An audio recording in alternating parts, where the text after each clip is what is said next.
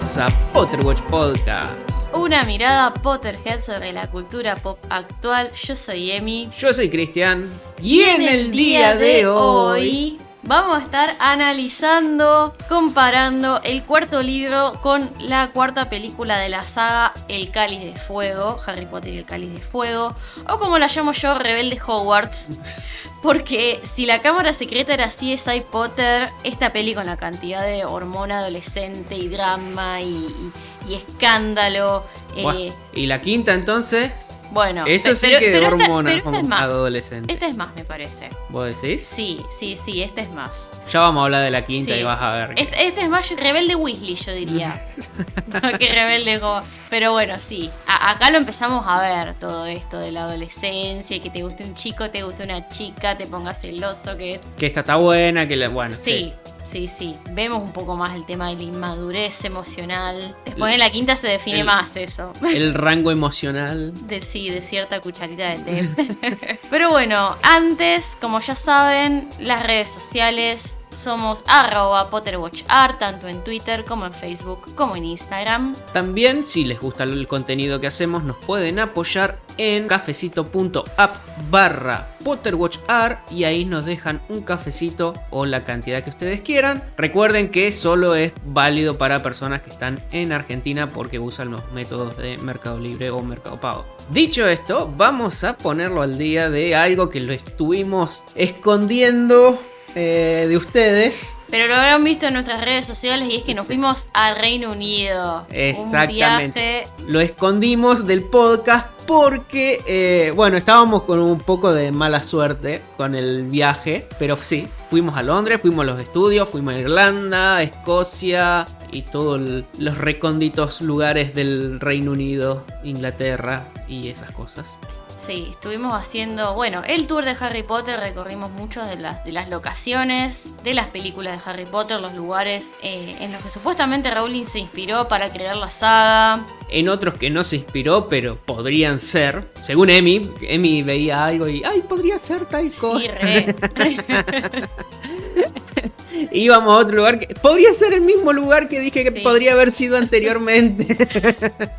bueno, fuimos a Irlanda, que no tenía nada que ver con Harry Potter, pero fuimos a hacer el tour de Game of Thrones. sí. eh, y encontramos lugares que tranquilamente podrían, podrían estar relacionados con Harry Potter. Tranquilamente los podrían haber ido a filmar ahí, por ejemplo, la biblioteca del Trinity College. que podría haber sido de Harry Potter, pero terminó siendo de Star Wars, en realidad. Sí, más que nada la inspiración, digamos, el diseño, no es que la fueron a filmar. No Star filmaron ahí, pero eh, si recuerdan cuando Obi-Wan, en la trilogía de la secuela de Star Wars, Obi-Wan va a la biblioteca Jedi a buscar este planeta que no puede encontrar. Y la biblioteca Jedi es la biblioteca del Trinity College. Sí, George Lucas se, se inspiró. eh, Básicamente es, está hecha digitalmente, no lo dejaron filmar ahí, él- pero él fue, sacó fotos y lo hizo por computadora, la hizo idéntica.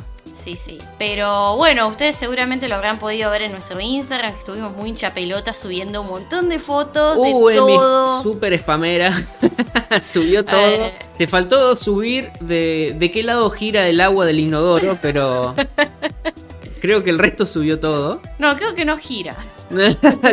Succiona derecho para abajo. Sí, sí, sí. Eh, no, pero la verdad, muy lindo, muy lindo viaje, muy linda experiencia.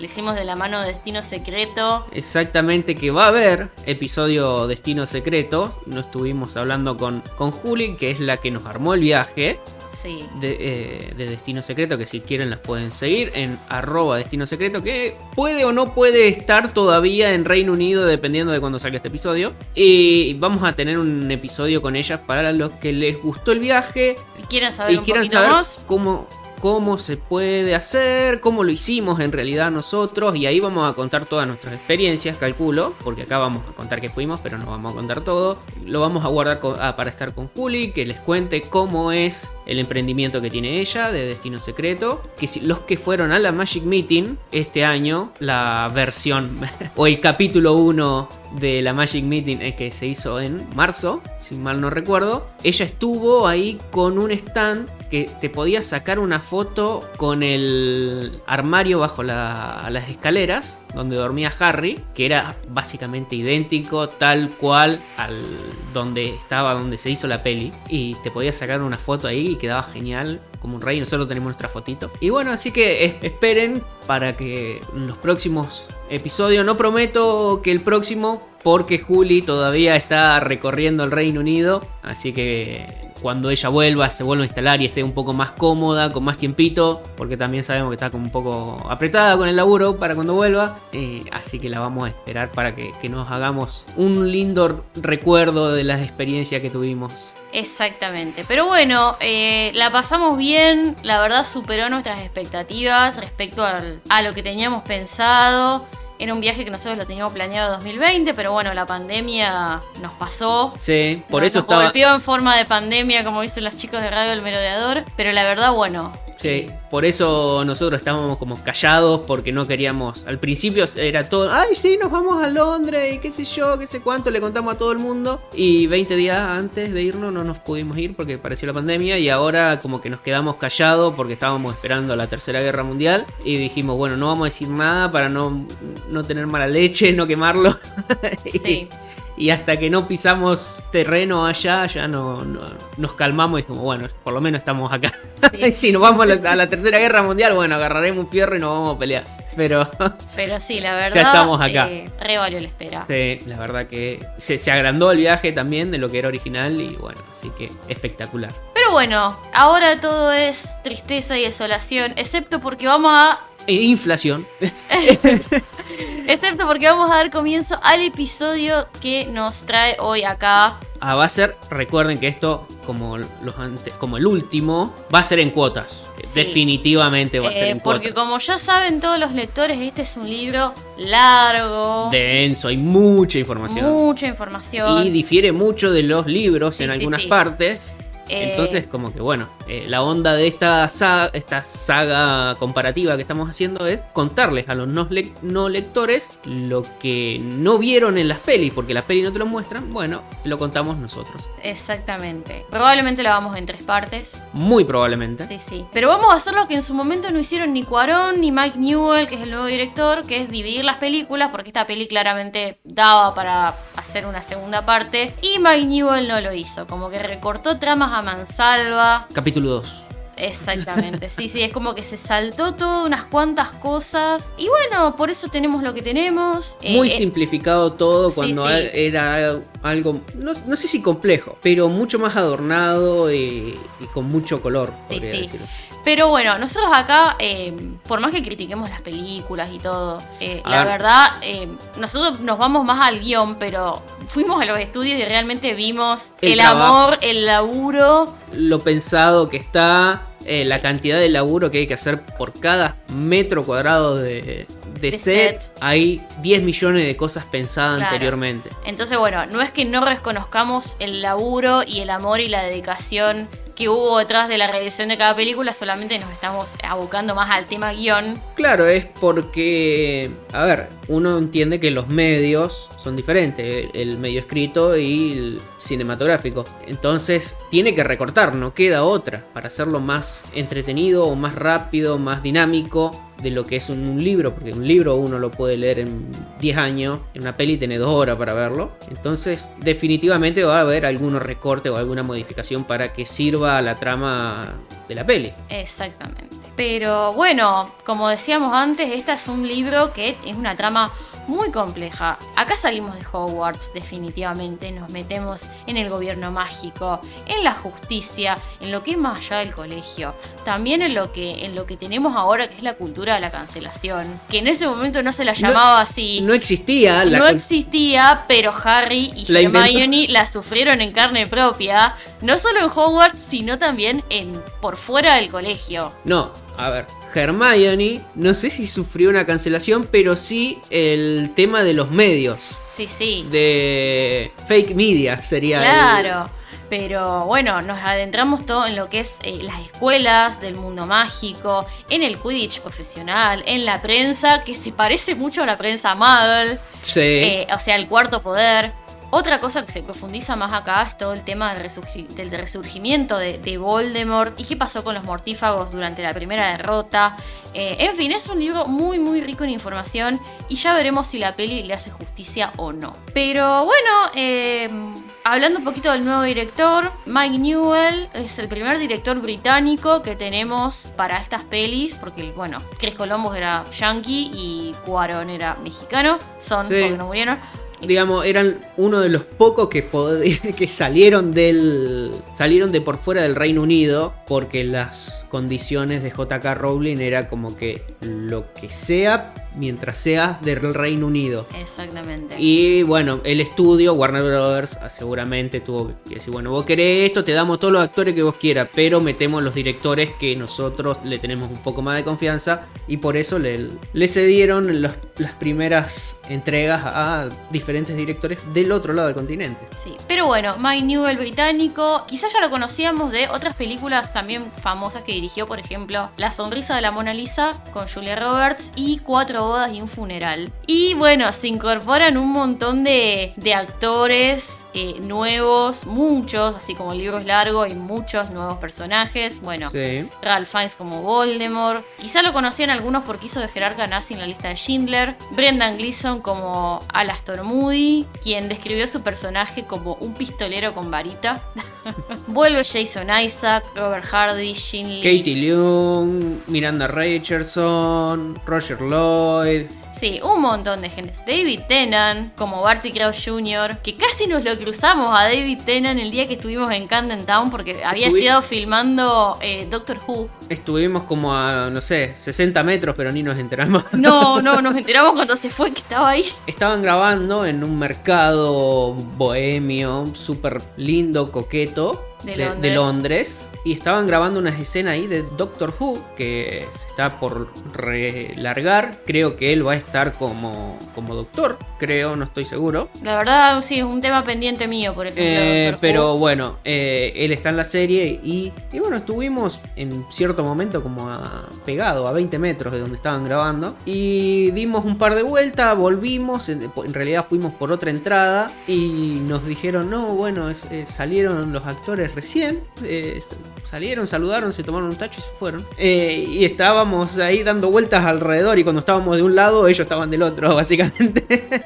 Eh, pero sí, estuvimos por ahí cerquita. Sí, y después nos enteramos que era, que era Doctor Who, porque en un momento yo pensé, yo había escuchado que estaba Chris Evans en Londres y no. No, sí, bueno, había un, al principio teníamos diferentes teorías de quién estaba filmando, porque bueno, había unos cartelitos de la, de la productora que estaban grabando y pedían disculpas a los, a los peatones por los inconvenientes de que estaban como cortando un poco la calle, eh, no, no habilitando todos los lugares como para que uno pudiera ir y visitar y hacer las cosas que uno quería. Y bueno, así que nos encontramos con la noticia de que estuvo ahí filmando. Y después vimos unas fotitos en Twitter eh, que, estaban, que estaban ahí, en el lugar donde estábamos nosotros, estaban sacando la foto y, estaba ahí el chabón saludando, subiéndose a un, a un tacho londinense.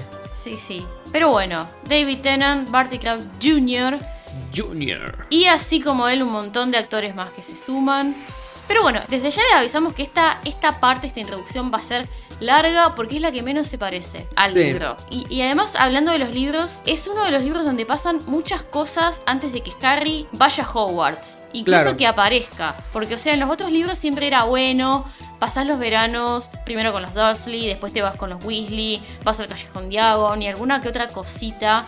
Eh, y en este libro tenemos toda una secuencia Claro. de cosas que suceden. Que ni siquiera está Harry en Claro. el plan. Ni siquiera decir, bueno, pasaba mientras Harry estaba du- durmiendo en la pared de al lado, o cam- le caminaban en el techo. No, estaban en cientos de kilómetros de diferencia, en otro pueblo, nada que ver. Claro. Eh, Y son todas cosas que prácticamente te llevan 10 capítulos. son, Antes eh, de que vayas a Hogwarts. Sí, antes de Hogwarts, sí. Y Harry pasa como tres capítulos hasta que se nombra. Por ahí. Sí, Dos. sí. Pero es largo. Claro. Bueno, acá, acá, tanto en libro como en peli, tenemos que Harry no aparece. Se habla de él, pero no aparece. ¿Y vieron ese meme con todos los logos de, de Warner? Que empezamos con unos Warners re luminosos y nos vamos a los Warner más oscuros. Bueno, acá en esta peli tenemos el Warner, el comienzo de cada peli ya oscuridad total. El logo de Warner. El logo y ya te da la pauta de cómo, de cómo va a ser el tono de esta película y, y de este libro en general. Bueno, es más, en esta peli eh, al logo de Warner se le ve que, que lo pasa, lo atraviesa una serpiente como arrastrándose por un cementerio lleno de estatuas y esta serpiente es Nagini, que es, es la introducción de Nagini, porque antes ni, ni en el libro ni en la peli sabíamos que Voldemort tenía una serpiente de mascota y en esta peli la conocemos. Se nos muestra una estatua de la muerte también, que va a venir a relación más adelante. Y bueno, nos vamos al pequeño Hangleton. Claro, la peli acá te cuenta lo bien básico. Hay un señor, un muggle, que se despierta a la noche, pone la pava para hacerse un té, no sé, un mate cocido. Ve luz en una casona solariega y decide ir a ver qué pasa. Y una vez que se mete dentro, vemos a Colagusano hablar con alguien que no se ve, que está detrás de una butaca, hablan de hacer algo y que no lo pueden hacer sin Harry Potter. Y después entra a la escena un chabón que no Sí. conocemos, pasa a Nagini, se escucha hablar Parcel, descubren a este señor y Voldemort le tira la bada quedabra, pero el señor no lo llega a ver a Voldemort. No, es Eh. como que se implica que se da vuelta la- el asiento y el viejo la queda. Sí. Y después la pava silbadora hierve, silba y Harry se despierta con un dolor de cicatriz tremendo en la madriguera. En la madriguera. Eh. Pero vayamos a lo que en realidad pasa. Sí, la tonelada de información que falta. Exactamente, porque en el libro este primer capítulo se llama La mansión de los Riddle, que si vos leíste los libros anteriores ya te hace un poco de ruido. Claro. El hombre Riddle. Decir, ¿dónde lo leí? Porque uno, bueno, lo leyó al final del segundo libro, pasa un montón de cosas, es el clímax del libro, 700 cosas que están pasando, Dobby libre, basilisco, hasta que mitad de capítulo de que vas leyendo esto decís, pará, ya sé dónde escuché el libro Riddle, y empezás a buscar tus libros viejos, a dónde está la cámara secreta, a ver dónde cuerno lo leí, a ver, y te da vuelta y te das cuenta que 20 páginas antes de que termine el libro está el yo soy Lord Voldemort. exactamente. Tom o Marlborough Marlborough Riddle. Reader. Sí. Y mm, bueno, además, este es uno de los pocos comienzos de libros que no empiezan con Harry y que están desde la perspectiva de un Muggle. eh, como por ejemplo el primer capítulo de la Piedra Filosofal, que lo tenemos desde el punto de vista de Vernon, la mitad. Después, el capítulo del sexto libro centrado en el primer ministro Muggle. Y acá, este capítulo está centrado desde el punto de vista de un señor que se llama Frank Bryce, que es el señor que vemos en la peli, y se cuenta qué pasó en pequeño Hangleton, que es el pueblo don- donde todo. Te cuentan que hace 50 años hubo un crimen todavía sin resolver, que la casona con el cementerio atrás que veíamos en la peli era propiedad de la familia Riddle, que estaba compuesta por el matrimonio, papá, mamá y su hijo Tom, su hijo ya grande, Tom Riddle. Claro. Y bueno, un buen día los encontraron a los tres muertos con una expresión de horror en sus caras y la policía se lo llevó preso a Frank Bryce, que era el jardinero de la familia y el único que tenía una copia de las llaves de la casa porque la puerta no estaba forzada. Claro. Entonces, ¿quién tiene la, la única copia? Este chabón, agarro, me lo llevo. Te cuentan además que Frank Bryce era un veterano de guerra, que volvió con la pierna coja, no era muy, muy querido en el pueblo, era medio osco, qué sé yo. Claro, no, no era una persona sociable. Claro. Y, Y, bueno, los Riddle tampoco eran muy queridos. Se, se dicen que eran unos, unos conchetos de mierda, estirados, etc. y la gente no se levantaba por la muerte. Era más el chismorreo que, que la verdad, que el dolor de la pérdida porque nadie los quería. Y bueno, en la cárcel, eh, en la comisaría, eh, quedó demorado Frank. Él juraba que no fue. Y Frank lo único que dijo que vio como, como muy raro esa vez era ver merodeando un adolescente de pelo oscuro que no lo conocía. Y ahí vos ya paras la oreja, decís, ¿eh? ¿Adolescente? ¿Qué, qué onda? ¿Qué está pasando acá? Pues en la autopsia, le hicieron autopsia a los cuerpos y declararon que estaban perfectamente bien de salud, a no ser por el hecho de que estaban muertos. Bueno, y una vez que pasó lo del informe forense, la policía, bueno, concluyó que no habían sido ni ahorcados, ni envenenados, ni baleados, ni nada. Lo único que tenían era esto, bueno, esta expresión de horror, pero ¿quién se puede morir de un susto? ¿No encontraron un pituto por ahí? No sé, no sé. Bueno, en fin, por falta de pruebas lo dejaron libre a Frank. Aunque todo el pueblo no, no le cabe mucho la, No. la- la idea, porque decía, a ver, entraron a, a la casa de la familia Riddle. El único chabón que tenía la llave era el viejo Frank, o el joven Frank en realidad en esa época, y apareció muerto toda la familia. Fue Frank, para el pueblo, fue Frank. Sí, Lo que pasa es que la policía no tenía pruebas para decir, bueno, flaco, al sobre, pero para el pueblo Sí, sí, la gente seguía creyendo que era él. era Frank. Pero bueno, Frank no, no se fue. Se siguió quedando ahí, siguió cuidando la casa para todos los dueños que, que la Claro. siguieron teniendo. Es, es más, como que iba quedando tipo casa embrujada, porque todos los dueños era como que la tenían por poco tiempo y la vendían. O sea, nadie podía seguir viviendo ahí durante mucho tiempo. Y es más, en el presente el dueño de la casa la tenía por motivos fiscales, así nos dicen. Sí. Y bueno, nunca na- nadie más volvió a vivir ahí, quedó siendo la casa embrujada, Y- todavía la gente hablaba de ese crimen sin resolver. Y bueno, Frank seguía siendo el jardinero, aunque bueno, su gran avanzada edad no le permitían cumplir sus deberes de jardinero completamente. Así que Claro. el jardín no estaba a 10 puntos como lo estuvo en, en su época. Claro. Y lo que hacía mucho la pendejada de esa época era tratar de meterse a la casa, tipo, ay, te reto a que nos va, a que, a que te metas en la casa y demás. Eh, y eso es lo que vio Frank esa noche, vio luz en la casa y dice, ah, es estos pendejos de mierda que se metieron, qué sé yo, y fue a ver qué estaba pasando. La puerta estaba abierta, no hubo ninguna ventana rota, muy raro todo. Sube las escaleras, escucha unas voces en las habitaciones, voces que después nos damos cuenta que son de Colausano, de Voldemort. Se habla de que Colausano tiene que ordeñar a Nagini asco, porque eso, eso era el alimento de Voldemort, quien depende enteramente de Colausano. Eh, y que Colausano se arrepiente de haber vuelto con él. Y le daba asco. Claro, tener que atenderlo, tener que tocarlo. Y Voldemort se da cuenta de esto. Eh, y yo la verdad preferiría ser rata antes que tener a Voldemort rompiéndome las pelotas. ¡Ah, anda, ordeñame la serpiente! Eh, no, me dice, sonó re feo.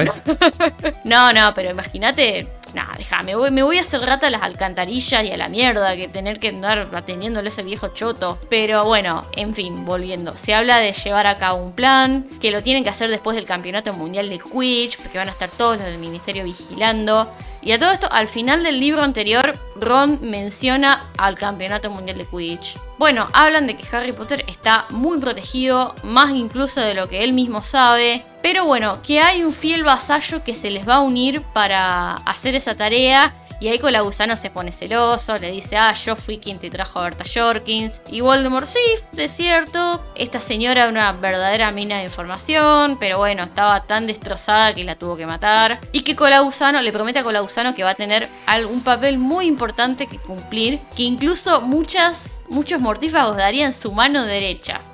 Para cumplirlo. Claro. Entonces, bueno, ahí Frank le agarra el julepe bárbaro, no sabe qué hacer, si ir, pero si irse, si afrontar al- a los tipos de esto, pero bueno, dice, me las pico, porque estos chabones están hablando de, de que, que mataron a una mina, de que piensan matar a un pibe, a un tal Harry Potter que él no tiene ni idea de quién es, y dice, pará, me las pico, voy al- a la estación de policía y le digo que acá se metieron dos tipos que quieren matar, que, que hablaron de que mataron a alguien, que van a matar a otro. Y cuando se va a dar vuel- se da vuelta, se encuentra que le viene Nagini de frente. Y bueno, Nagini va, habla con, con el señor Voldemort y le dice que bueno, que había un viejo escuchando del otro lado. Y Voldemort, en alemán sería Voldemort, ¿no? Como nos dicen que Grindelwald también es alemán, así que bueno. La cuestión, ahí lo fletan al viejo Frank y bueno, no sé por qué nadie se entera de que nadie da a saber de que Frank la quedó ahí porque Frank murió y nadie no hay un juicio ni nada por el estilo de No, que che, encontramos un viejo palmado. Después te cuentan que salió en las noticias, en los diarios Muggle, que, Sí. que Dumbledore lee. Pero Que a él le parece raro porque es un viejo que murió en la, en la casa de Voldemort, digamos. pero ¿dónde estaba Voldemort Claro. en ese momento? Porque él siguió viviendo ahí. pero bueno, eh, No, pasa que después se habían ido a la casa de los Crouch. Más te ah, cuentan. cierto, se mudaron. Pero, bueno, en fin, Fran Rice, que la fuerza te acompañe. Y A 300 kilómetros de ese lugar, Harry Potter se despierta sobresaltado. en Private Drive. Exactamente. No en la madriguera como pasa en la película. Exactamente. Porque acá la- en Private Drive es todo un mundo, todo un drama que está sucediendo también. Y acá es raro porque a Harry le parece raro porque hacía mucho que no le dolía la cicatriz. Entonces, Está todo muy tranquilo, no pasa nada, todo feliz y contento. ponele. Ponele. Pero bueno, Harry le, le duele la cicatriz, eh, recuerda el sueño de Colagusano, que hablaban de matarlo a él, así que bueno, súper preocupado, piensa en escribirle a sus amigos, en la reacción de lo que, que, que iban a tener, en lo Claro, que le iban a ver, decir. Expliquemos. Harry ve esto en sueños. Ve todo lo que pasa con Frank, con la gusano y todo eso. Él lo sueña, lo, ve. Se despierta cagado en las patas. Imagínate, yo estoy durmiendo y después me, entero de que la persona que, que más me quiere fletar en el mundo está confabulando para volver al poder. Y le agarra un poco el julepe místico de que a ver a quién le aviso, a quién hablo, qué hago, cómo, cuándo, dónde. Sí, no le voy a escribir a Dumbledore porque, ay, ¿qué, qué me va a decir? O sea, ¿qué, ¿qué le voy a escribir yo a Dumbledore? Ay, sí, señor Dumbledore, la cicatriz. No, no da. A Hermione, eh, no, Hermione es muy, muy espamenté. Hermione me va a consultar en toda la biblioteca de Hogwarts. Eh, y Ron va, ay no, le voy a consultar a mi padre, porque bueno, Ron a todo le preguntaba a su padre. Entonces, bueno, ¿a quién puedo recurrir? Y se le cae la ficha a Sirius. Exactamente. Entonces le escribe una carta diciendo que, bueno, Sirius me duele la cicatriz, que no sé, un sueño, pito, le cuenta el sueño, fa, fa, flat, listo, ya está. Sí. Eh, Y otra cosa que es diferente de los libros anteriores es que acá el cumpleaños de Harry ya pasó. Porque en los tres libros anteriores siempre caía en los primeros capítulos que era el cumpleaños de Harry y en este no, ya pasó. Y acá, bueno, sí recibe cartas y regalos de sus amigos. Acá vemos que tiene una, comu- una comunicación un poco más fluida. Con el resto, Con el sí. resto. Siempre pasaba algo que no le dejaban sacar a Hedwig, que le, le- no sé, que Ron lo llamaba por feleto, ¿no? o que Dobby le robaba las cartas. Pero bueno, este año, gracias a Sirius, eh, a que Harry les impone la amenaza de Sirius a los Dursley, le dejan, digamos, tener todas sus cosas con él y sacar a Hedwig y, y bueno. por las noches. Pero bueno, el problema no es exterior, sino es interior dentro de la casa de Private Drive. Porque, ¿qué pasa? Dudley está a dieta. Claro, primero eh, reciben, digamos, el, el boletín de fin de año del colegio. Y bueno, este año, además de las malas notas de Dudley, que siempre han encontrado un justificativo para apañarlo, de que, ay, no, es un muchacho muy inteligente, pero los profesores no lo entienden. Y bueno, no, este año reciben la noticia de que Dudley lo tiene que poner a dieta porque no hay uniformes de su tamaño. Así que mal ahí leí detalles para el colegio Smeltings. Pero bueno, después de muchas rabietas, muchos llantos y demás, tía Petunia es como para ayudarlo un poco a Dudley, decide no solo ponerlo a dieta a él, sino que toda la familia Eh, va- va a haga dieta. la dieta. Y es muy gracioso porque siempre me río cada vez que leo esta parte porque dice, la heladera fue vaciada de todas las cosas que a Dudley le gustaban, como chocolates, hamburguesas, caramelo, qué sé yo, y, y reemplazada por lo que tío Vernon llamaba comida de conejo. Fruta, verdura. Y bueno, así que bueno, Harry tiene que unirse a la familia a comer medio pomelo. Sí, incluso menos, menos que, que Dudley, porque siempre tía Petunia le ponía La- la porción más grande a Dudley Dudley tenía para hacerlo sentir mejor. medio pomelo más grande y Harry tenía medio pomelo más chico que el de Dudley. Pero bueno, lo que no sabían era que Harry les había pedido ayuda a todos sus amigos, a Sirius, a Hagrid, y entonces todos le mandaron comida, les mandaron tortas, golosinas. Y lo tenía escondido bajo, bajo la tablita mística, debajo de su cama. Eh, había una tablita que escondía toda la torta y todo. Pero bueno, no era el mejor método de, guardar, así que medio como que la comida tenía que comerla un poco rápido. Exactamente. Pero bueno, hasta que le llega una carta por correo a Harry, va, en realidad no a Harry, sino a los Dursley, de parte de Molly Weasley, que era para pedirles permiso que lo dejen a ir a Harry al Mundial de Quidditch con ellos y quedarse lo que resta del verano en su casa, en la madriguera. Postdata, espero que le hayamos puesto suficientes estampillas.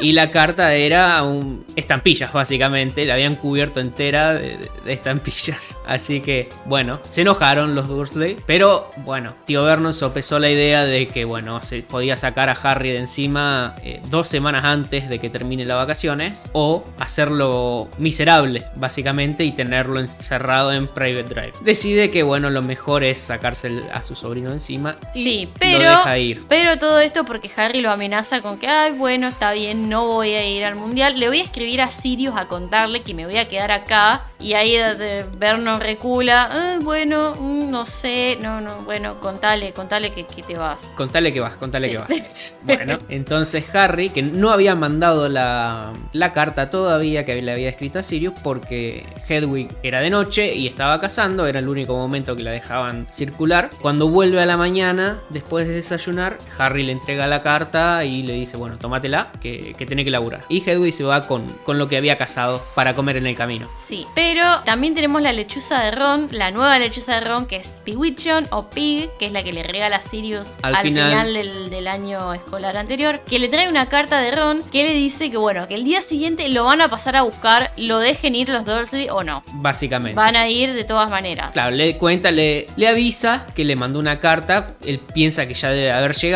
que la madre, Molly, le había mandado una carta y que es así, sí, había llegado. Y que bueno, lo iban a ir a buscar y que prepare todo. Y al día siguiente estás todo re nervioso porque los Weasley van a ir a buscar a Harry, Petunia limpiando a fondo la casa, Vernon se había puesto como el mejor traje, pero bueno, un poco El- el- más para hacerse ver, más que para... Elegante pero casual, diría. Sí. Más Eh, elegante de lo que debería estar dentro de la casa, pero como para mostrarse un poco de, de- de poder dentro de la casa, digamos. Claro, y la cuestión era, se preguntaban ellos por qué medio iban a venir los Weasley, si por auto, por escoba, qué sé yo, y en realidad vinieron por la red flu, porque Arthur les hace conectar las chimeneas por, eh, a la red flu, pero por esa única vez, el problema era que estaba cegada la chimenea. Tenían una estufa ecléctica.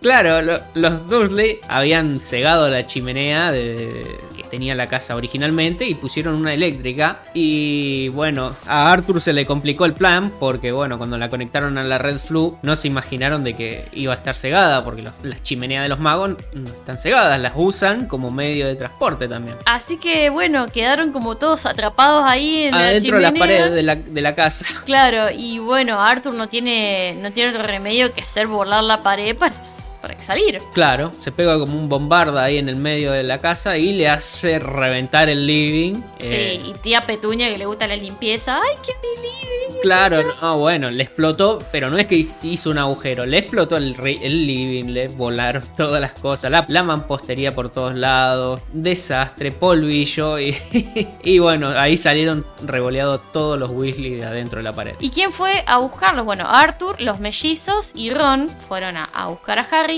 Y los mellizos apenas ven a Dudley, es como que, ah, Bueno. se sonríen. Como que cruzan mirada entre ellos y se ríen un Sí, poco. sí. Y mm, en un momento cuando van a buscar, los mellizos van a buscar la- las cosas de Harry, Fred hace como que se le cae una bolsa de caramelos a propósito y Dali agarra uno y, y se lo empieza a comer. Mientras tanto, bueno, los Dursley lo reforrean a Arthur, no lo saludan. Ni siquiera saludan a Harry cuando se está por ir. Y, y Arthur lo, lo- los caga a pedo, realmente no, no entiende, no puede creer el desamor que tiene esa familia para con Harry. Claro, en, un momento es como que Arthur ya como que Harry se estaba metiendo a las llamas para irse y en ningún momento lo habían saludado, no le habían dicho ni chao ni, ni nada. Y a Arthur como que no, no entiende, decir, se te está yendo un pariente tuyo, No sobrino lo vas a ver lo, por un año. que, no- que lo criaste desde chico y no, no le decís chau. No, no. Flaco, ¿qué, qué te pasa? Y bueno, y ahí se arma un quilombazo, eh, lo empiezan a putear de que, eh, ¿quién te cree que sos? Me va a enseñar Sí, a mí, bueno, pito flauta. Eh, Mientras tanto, Mientras tanto, Dudley se clava un caramelo, uno de los caramelos que Fred había dejado caer, que él hace que junta a todos, pero uy, se le dejó alguno que no vio, eh, se le escapó uno más para el lado de Dudley, de Dudley, y Dudley al estar a dieta no podía comer nada dulce, lo único más dulce que podía comer era un pomelo, se clava el caramelo hacia escondidas de la madre. La cuestión que era un caramelo de la invención de los gemelos Weasley, era un caramelo longi- y lo que hacía era que te empezaba a crecer la lengua, básicamente. Y bueno, entre todo el quilombazo eh, de los Dursley discutiendo con Arthur de que no estaban tratando bien a Harry, empieza a, a- a crecerle la lengua por metro, la, entra el paniqueo de tía Petunia. se le intentan arrancar. Le intentan arrancar la lengua al pobre Dudley. y bueno, Arthur, como que lo ya- quiere arreglar, pero lo sacan cagando.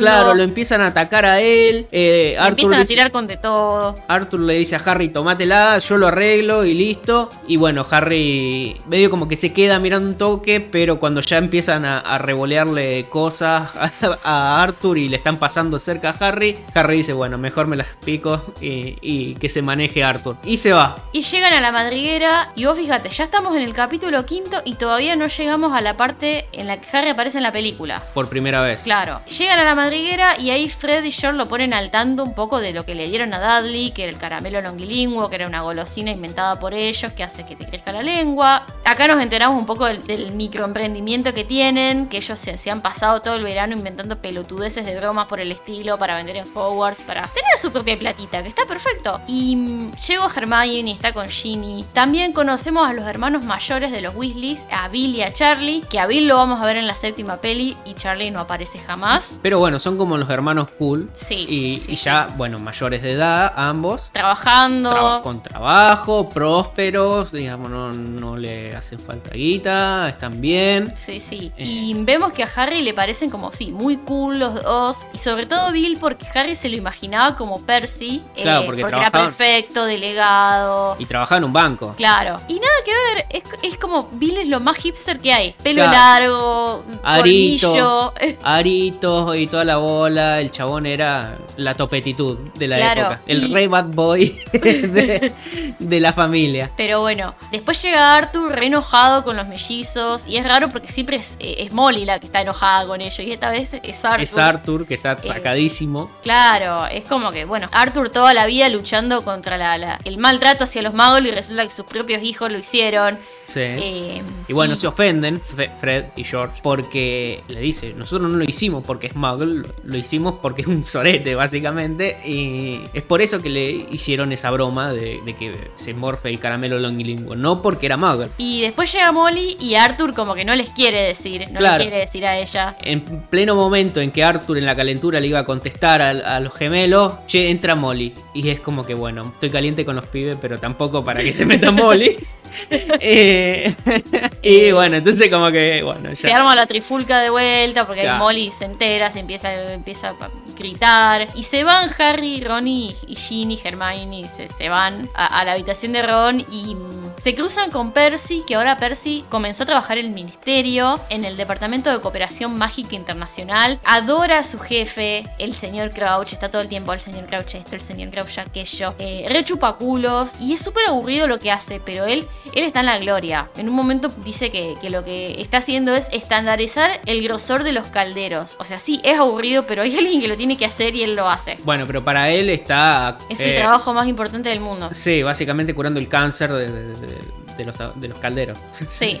Y acá empezamos a ver un poquito el lado ambicioso de Percy. Esto de querer ascender laboralmente a toda costa Y se que, ve. y que se vea como que, que él está haciendo la diferencia dentro del resto. Claro. Y después, bueno, la vemos a Molly re insoportable. Quiere que Bill se corte el pelo. Enojada con Freddy George. Se, se vive quejando de que aprobaron re pocas MHB, matrículas de honor en brujería. Y, y a, ella lo, a ella lo de sortilegios Weasley le parece una pérdida de tiempo porque quiere que entren al ministerio a trabajar como Percy. Pero a ver, baja un cambio, Molly. Te, están saca- te van a sacar de pobres esos dos. A ver, eh, calmate. Está- eh, realmente Bueno, este libro con- está muy insoportable, Molly. Vos estás con el diario del lunes también. Bueno, pero a ver, era divertido. ¿Qué te cuesta, Molly? No, ¿A ¿Qué bueno. daño le hacen a la gente? Ella quería que, que tuvieran un laburo de verdad, que laburaran de Terminó verdad. siendo más de verdad en lo que ellos hacían que lo que Bueno, hacía pero todo el resto. vos estás hablando con el diario del lunes. Esto es, vos vas viviendo con ellos. Vos estamos leyendo y estamos viendo cómo, cómo va pasando. Después termina que los chabones son más prósperos que, que Gringotts. Pero Bueno, pero igualmente es súper insoportable, Molly. para Molly, sí, no, bueno, eso no lo quita nada.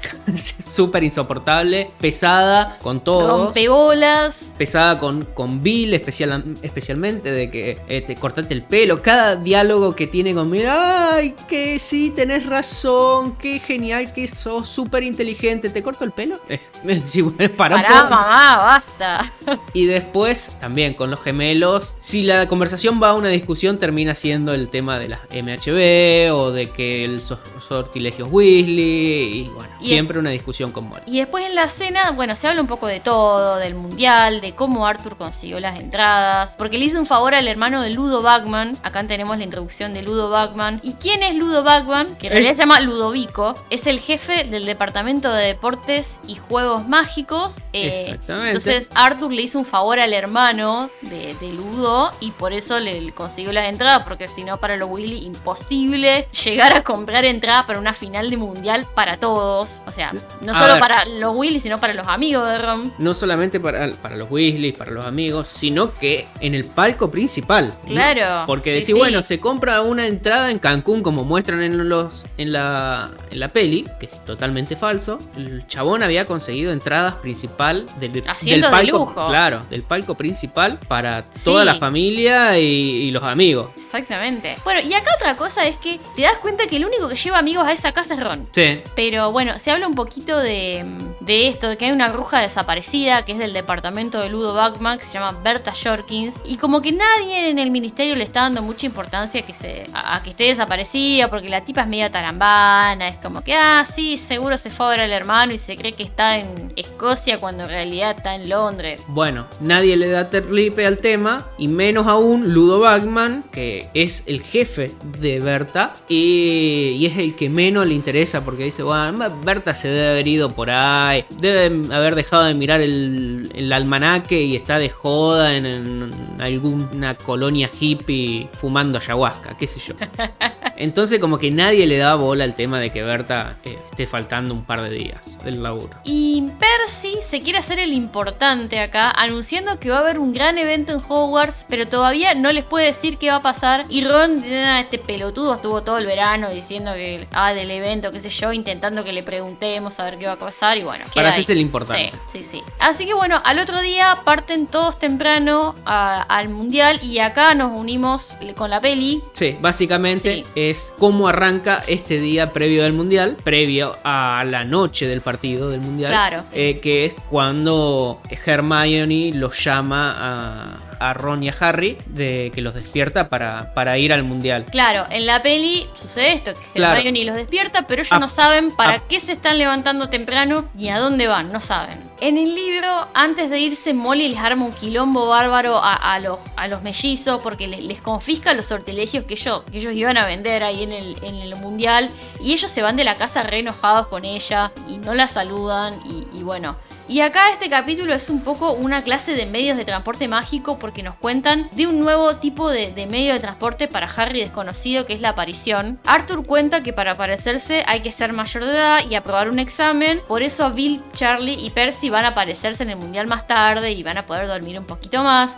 Pero, bueno, ellos van por otro medio de transporte que es el traslador. traslador. ¿Y qué es un traslador? es un objeto random que es encantado para transportarte a un cierto lugar a una hora determinada. Sí, como un bondi, digamos. Eh, básicamente, pero tenés que estar tocando el bondi y puede ser de cu- cualquier cosa. Más que nada son objetos que a los magos le parecen basura y que nadie buscaría Claro. Ah. agarrar, coleccionar. A fines prácticos de este torneo, lo que hacen es encantar basura, latas vacías, botas viejas, una bota, tiran una bota por ahí y decir, bueno, esa es la bota, esa es el traslador. A ver, que uno puede encantarse un lingote de oro, si vos querés, sos Lucius Malfoy y querés viajar a todo lujo. Pero a fines de, de esconder y poder movilizar el resto de la comunidad mágica en Reino Unido, era dispersar en ciertas locaciones, en muchas locaciones, para que no haga ya grupos de muchas personas, de magos, reunidas, desapareciendo al mismo tiempo, lo que hacen es desparramar un montón de trasladores en diferentes lugares para que grupos de 4, 5, 6 magos se, se junten ahí, toquen el traslador y desaparezcan. Y no sean 200 personas esperando en un mismo lugar para desaparecer y que te desaparezca un estadio de gente de un momento a otro y se arme un quilombo gigante diciendo hay gente desapareciendo en mitad de la... Quede como The Leftovers. Y bueno, esa es la idea del traslador. Claro, y bueno, te cuentan un poquito de toda la logística que tuvo que hacer el ministerio para poder trasladar a, a toda la cantidad de gente al mundial. Bueno, primero buscar un predio lo suficientemente grande para meter a millones de personas y lejos de los muggles. Después, bueno, Nos cuentan que es en un bosque muy lejos, en medio de la montaña. Ya, poner los trasladores, buscar puntos seguros para la aparición, bueno, un quilombo todo que tuvieron que hacer. Cuestión que se encuentran con los Digori para tomarse el mismo traslador que Claro, ellos. el- los Digori estaban en la zona de- del mismo traslador de. Claro, vivían por ahí cerquita de, en Otter y San Catchpole, que es el pueblito donde viven. Y acá tenemos que está con ellos la venganza. Vengeance. Cedric Diggory, que bueno, en, la, en el libro ya apareció, ya lo conocíamos, en la peli no. Claro, en el libro aparece, en, el, en realidad en el libro anterior, cuando Harry pierde por primera vez su partido de Quidditch. Claro, Es bueno. la primera pérdida de Harry contra Cedric. Claro, bueno, entonces están Cedric y su padre Amos Diggory, que también trabaja en, en el departamento de, de regulación y control de, de las criaturas mágicas en el ministerio. Y en la peli, Cedric sal- salta de un árbol, real lo, Edu- eh, lo de Edward Cullen, y se miran Ginny y Hermione, y ahí con una, una con miradita. Ay, de lo bueno que está este tipo. Ay, sí. eh, Cómo me gusta la venganza. Claro, de ay, mira este chico lindo. Ay, esta venganza está re caliente. esta no se sirve fría, se sirve caliente.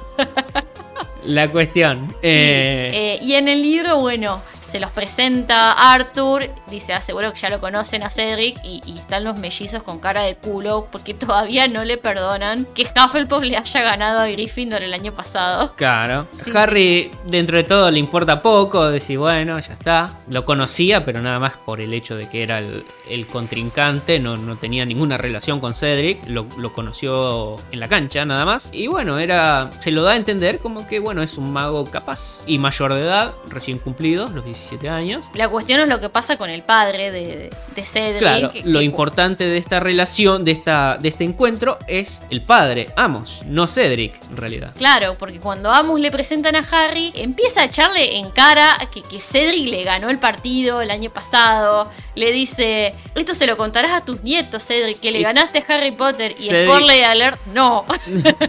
no. Eh, sí, le ganó. no, no le va a contar a los nietos. a Ah, bueno, pero bueno.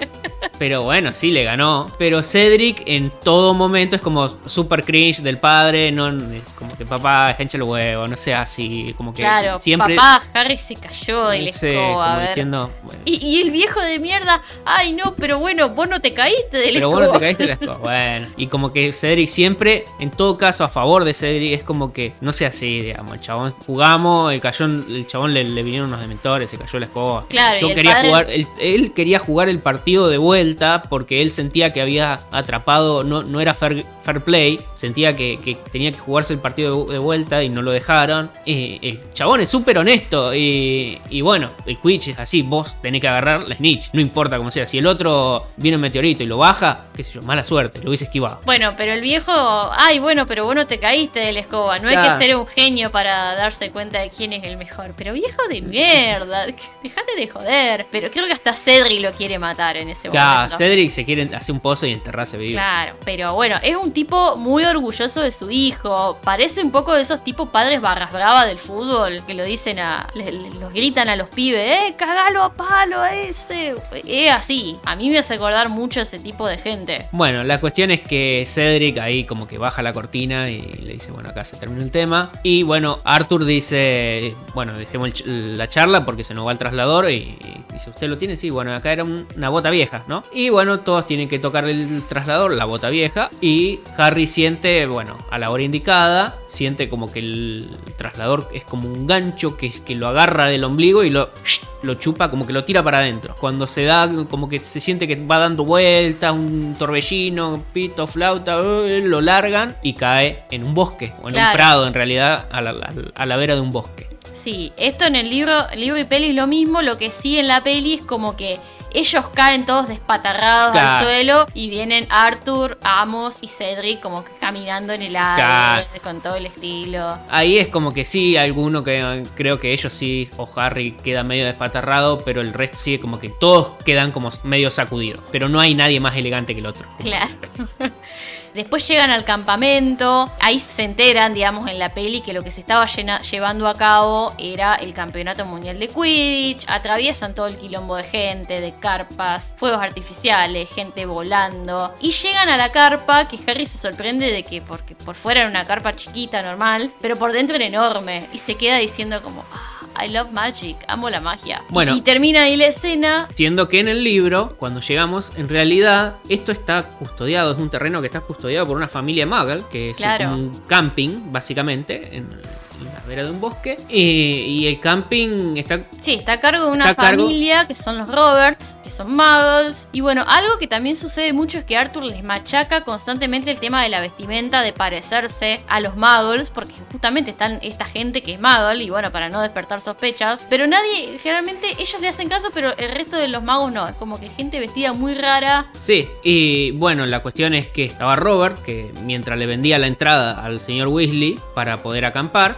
creo que ya tenía una reserva, ¿no? Sí, Le venden y le dicen, bueno, hay un montón de gente rara, qué sé yo, me quieren pagar con plata rara. rara, y, qué sé yo. Y en un momento, como que Arthur siente que pasa algo, y bueno, se da cuenta que atrás del, del viejo Robert hay un mago escondido del, de- del ministerio o que de la organización que está constantemente confundiendo y haciéndole olvidar cosas al señor Robert y a toda la familia para que no se entere de que está entrando un montón de magos al camping porque siempre eh, hay algún como un desliz o directamente van vestidos de, de- de magos o hablando de magia entonces constantemente está el chabón este completamente aburrido hinchado a las pelotas aturdiendo o haciéndole olvidar cosas al, al señor Robert Sí, que pobre tipo debe tener el, el cerebro hecho esponja de tantas veces que le tiran Claro, memorizador. o un confundus, pero constante. Claro. Por cada persona que venía siempre le mandaba una pifiada y confundus. O si era ya algo más jodido tenía que hacerlo olvidar cosas. Que vos en la peli esto no te das cuenta con el tema de la vestimenta porque en la peli se visten como Como co- magos. como magos. Sí, los magos y muggles no tienen grandes diferencias en, No, en la algunos sí. vestimenta, digamos. Algu- algunos los que van estilo... Hay dos estilos de mago. El, el mago como Harry, Ron y Hermione que van de Muggle. Y el estilo Dumbledore. Dumbledore viejo. El Dumbledore viejo, obviamente, que es capa, gorro y todo. Digamos, no hay un entremedio que vos decís, bueno, va uno con medio muggle y tiene un sombrero de, de mago o una capa de mago. No, es o te vas a, a full Dumbledore o a full muggle. Y no, no hay un entremedio como, qué sé yo, usando espidos afuera del traje de, de golf.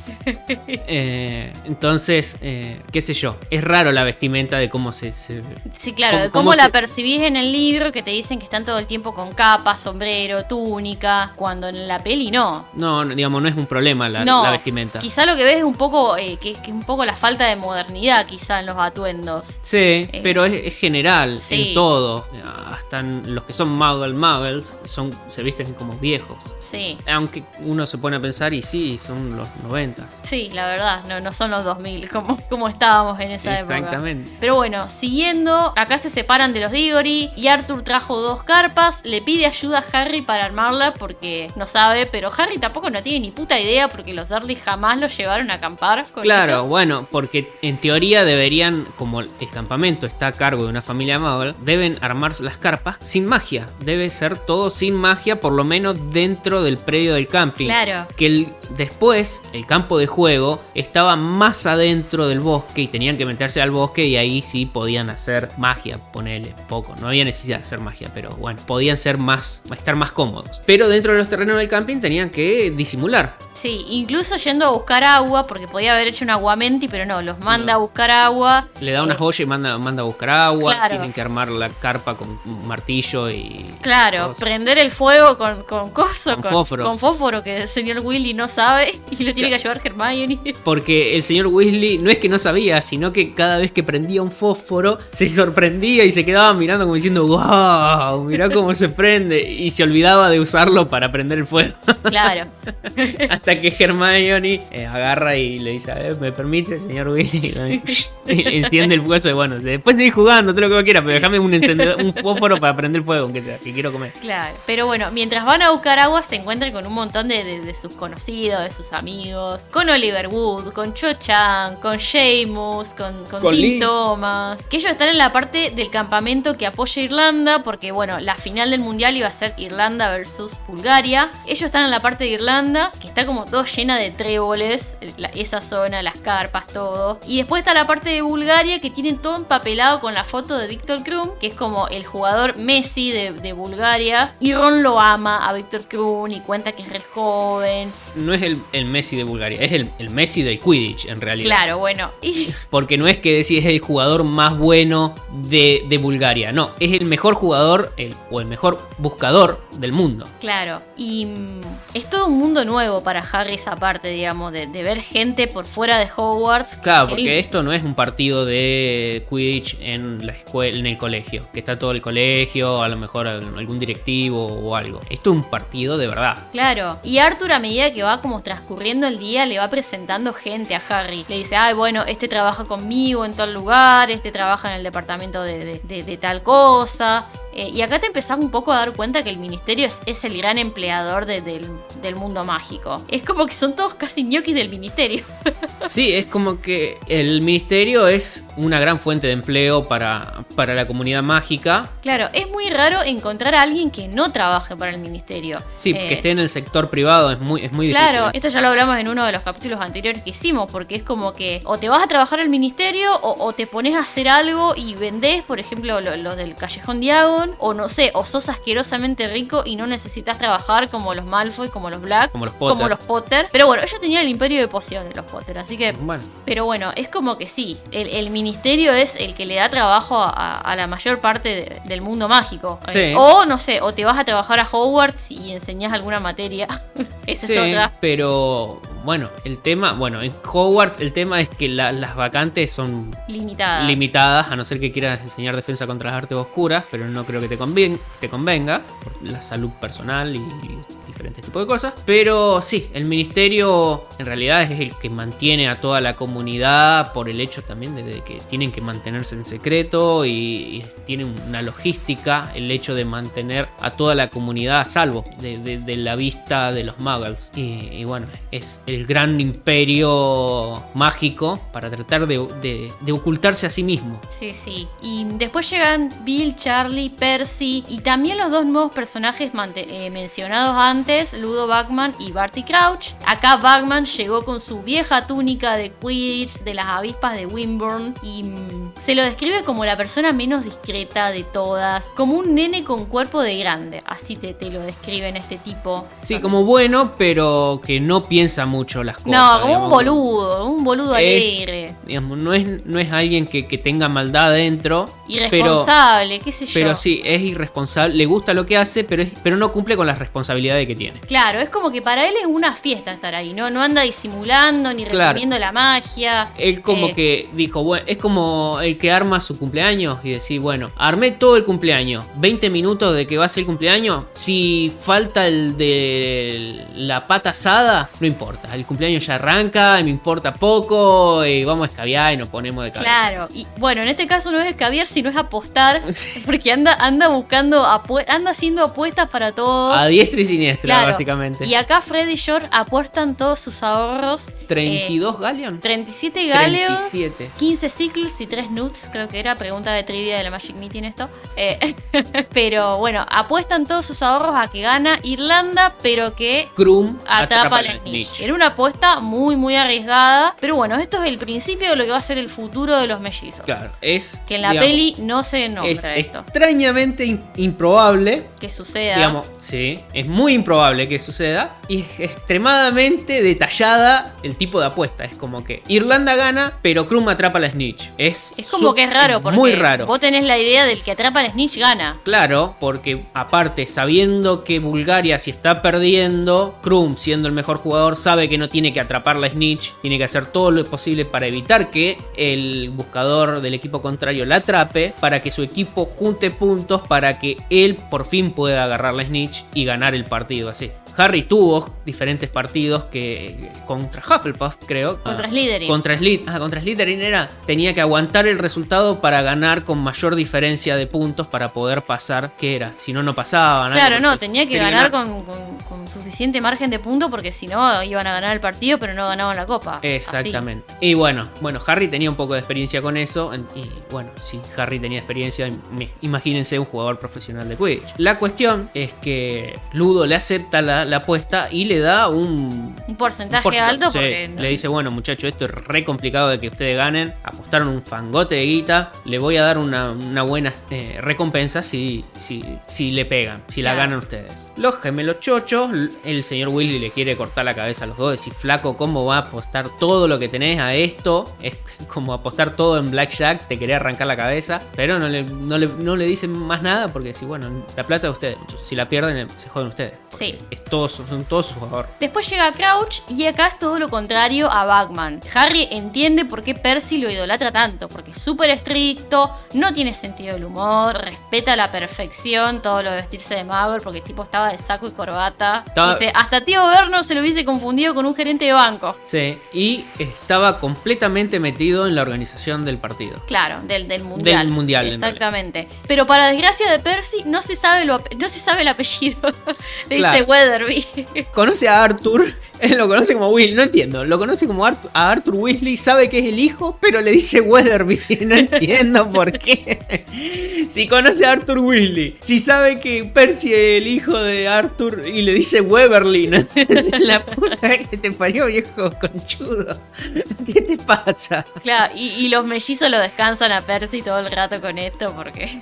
Sí, bueno, los mellizos sí, bueno, le pegan un peludo todo, todo el viaje, porque siempre le cambia el nombre, aparte, no, nunca le dice el mismo nombre. Weatherby, Waterby, Woolowee, qué sé yo, le cambia, tiene como 53 nombres, pobre Percy. Sí, sí. Pero bueno, antes de que empiece el partido, el trío compra, se ponen a comprar cositas que venden por ahí. Hermione compra unos programas. Harry unos omniculares, que son unos aparatitos como para ver bien las jugadas en cámara lenta, retroceder. 10 Galleons salen las porquerías esas. Más cara que la mierda. Sería como una especie como de bar. Claro, el bar. Eh, y Ron compra un sombrero con unos tréboles de Irlanda y una miniatura de Krum, que se mueve de Krum. Claro, que vuela, una, un chaboncito. muñequito, Claro, en la escoba que, va volando ida y vuelta. Claro. Y pasamos al partido. Acá nos unimos con la peli porque la peli eh, pasamos de la carpa al partido, no tenemos todo este interim. Ellos están en la tribuna principal, son los primeros en llegar junto con la elfina Winky, otro personaje que en la peli no sale. No. Harry se la confunde con Dobby, ella reconoce a Harry, le dice que lo conoce a Dobby y Harry le pregunta, che, ¿qué onda Dobby? ¿Qué anda? ¿Qué anda haciendo Dobby? Dobby está, está complicado porque Ahora quiere que le paguen. Dobby le gusta ser libre y quieren que le paguen un sueldo. Está loco, Dobby. Eh, no, usted, señor Harry Potter, usted se confundió mucho. Le, le, cagó la vida, básicamente, a Dobby. Harry, viste, como que se quiere matar. Decir, ¿cómo? Le, di la libertad tanto que quería la libertad y, ahora Dobby anda en la cochina miseria. Claro, no, dice, Dobby quiere que le paguen. Para ello una vergüenza, imagínate. viviendo bajo un puente. Claro, le dije, Dobby, dejate de joder, buscate una buena familia. Trabaja en el no. La cuestión, que bueno, que Harry se preocupa un poco por Dobby, porque si bueno, ahora Dobby es un paria dentro de su comunidad porque quieren que le paguen. ¿Y quién quiere un elfo doméstico para pagarle? Nadie, nadie le quiere pagar un elfo doméstico. Claro, pero bueno, después Winky cuenta que, está ahí eh, en, en las gradas porque su amo le ordenó que le guardara el asiento. Ella le tiene miedo a las alturas, pero bueno, es una elfina buena y obedece. Esto, bueno, como dijimos antes, es en el palco principal, que es a diferencia de lo que pasa en la peli, que los, los Weasleys se cruzan con los Malfoy y los Malfoy estaban yendo hacia el palco principal y le echan en cara su pobreza porque los Weasley terminan yendo a lo último arriba del, estadio, digamos, allá arriba donde no se alcanza a ver todo. Y bueno, esto no pasa así, en realidad los Weasley están en el palco principal junto con los Malfoy, junto con la alta sociedad de la comunidad mágica. Claro, junto con el ministro. Claro el relator del partido, que es Ludo. Exactamente, junto con, las autoridades búlgaras también, que fueron a, observar el partido de,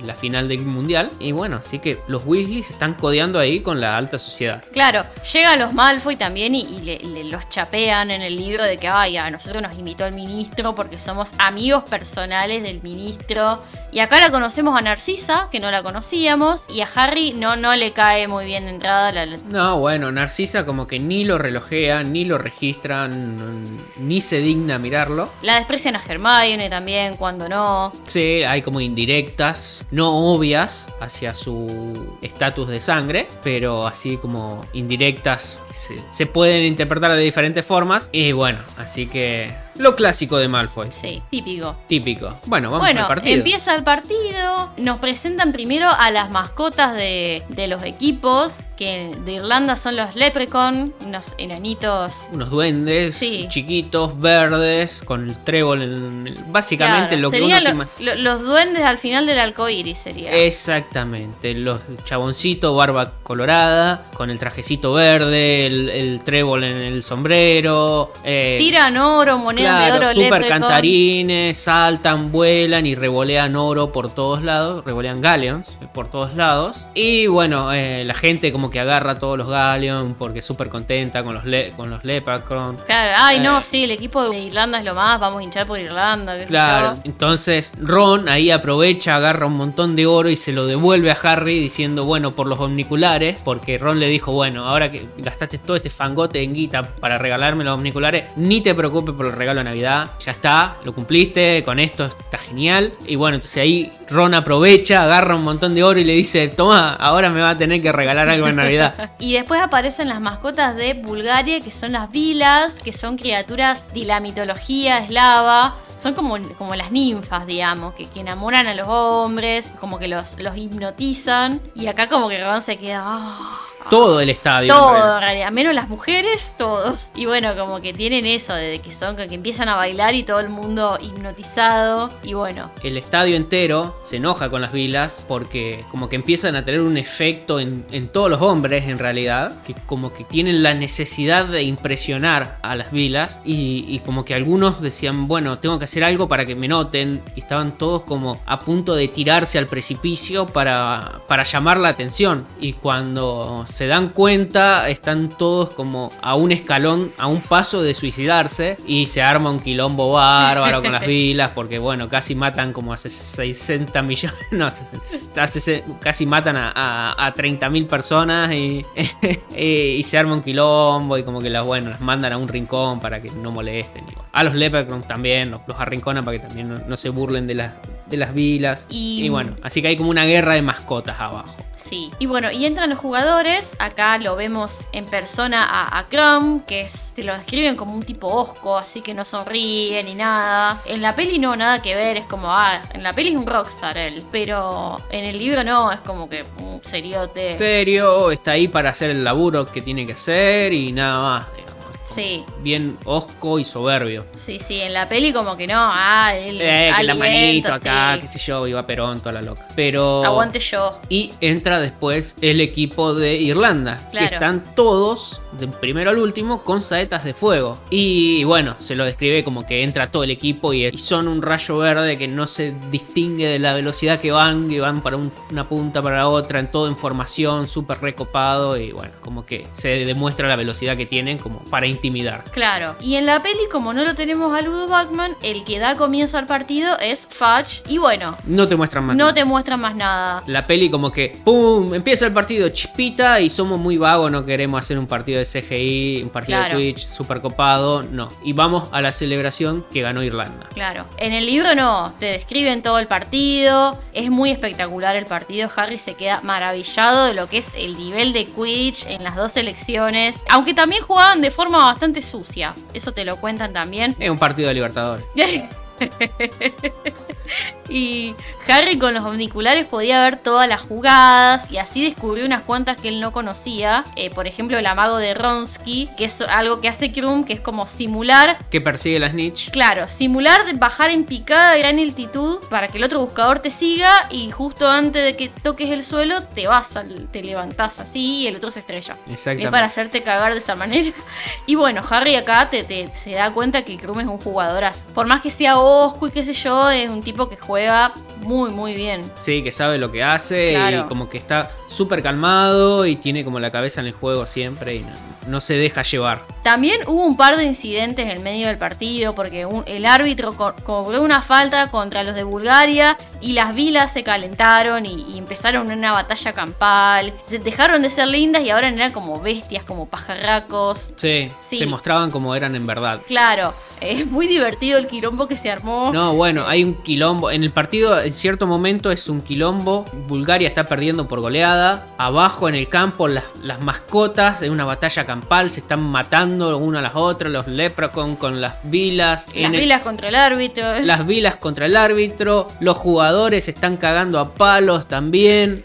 Eh, entonces que el árbitro tiene que frenar el partido porque las vilas están tirando fuego por la boca y los Leprechaun están haciendo obscenidades en el aire. Los muchachos están cagando a bife arriba. Entonces está que echando bichos, poniendo tarjeta roja para un lado y decir flaco, no, está como superado. ¿Cómo era? Mustafa se llamaba. la- Mustafa, sí. Pero bueno, el resultado final del partido fue el que habían anticipado los mellizos, justamente de que Irlanda gana la copa, pero Krum atrapa Snitch. Y el, Sí. el resultado final fue 170 Irlanda contra 160 Bulgaria. Krum se da cuenta de que Irlanda lo está aplastando y la única posibilidad de, de pasar poca vergüenza es atrapar la Snitch lo más rápido posible y perder por la menor cantidad de puntos posible. Exactamente. Bueno, y como ganan la apuesta los mellizos, Bachman les paga, entre comillas. Quedémonos con eso. No Eh. vamos a decir más todavía. Sí, digamos, no es que le paga. de- También ahí es algo que hace, como en la peli, el libro hace, te da a entender que les paga. Digamos, uno no lee que les paga, pero dice, muy bien muchachos, ya, ya vamos a arreglar. Y se da a entender como que les paga.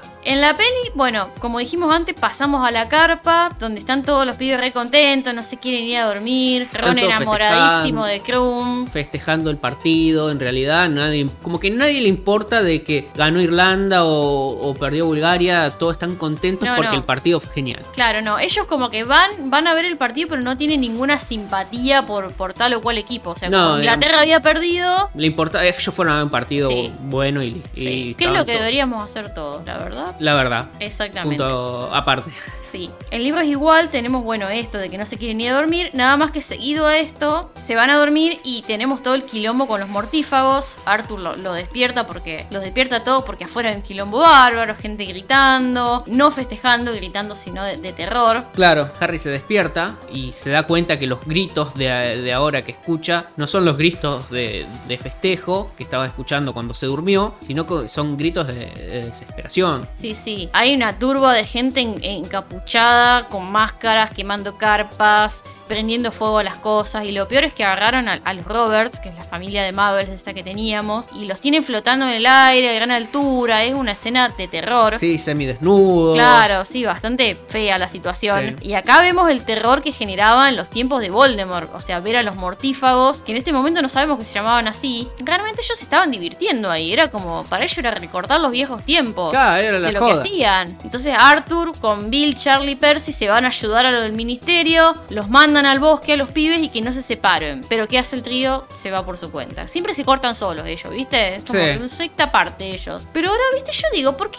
no Arthur no pudo haber dejado, no sé, lo dejabas a Bill con ellos, digo yo, ¿no? Bueno, un mayor pero, de edad, digo A yo. ver, los mellizos en teoría son están al borde de la mayoría de edad. Pueden cuidar de sus hermanos. El problema es que Harry, Ron y Hermione se van a la mierda. Sí, Pero bueno, en la peli Harry se separa del grupo y termina desmayado, solo, tirado por ahí. Y no, con- en el medio del, del mar de carpa Sí, termina, sí, no- sí. no- ni siquiera sale del bosque. En el libro sale del camping, entra en el bosque y ahí se choca con una raíz, no me acuerdo. Ah, como que pierde la, se da cuenta que no tiene más la varita, algo por el estilo y queda rezagado. En la peli no es así. En la peli sale de la carpa, hace dos pasos, ¡ay! Me tropiezo, pum, desmayado y cuando se despierta es Chernobyl. Sí, está como todas las carpas quemadas, nadie ahí, y ve como que hay alguien que invoca la marca tenebrosa y ese alguien lo reconocemos como la persona que estaba, el chabón que estaba con Voldemort al principio de la peli, en ese sueño. Que después de hacer la marca tenebrosa lo ve a él y lo empieza a perseguir. como que se adelanta hacia Harry. Harry se queda en el molde, Claro, está culepeado eh. hasta las orejas. Y escuchan, después aparecen un montón de magos. Claro, aparece Ron y Hermione.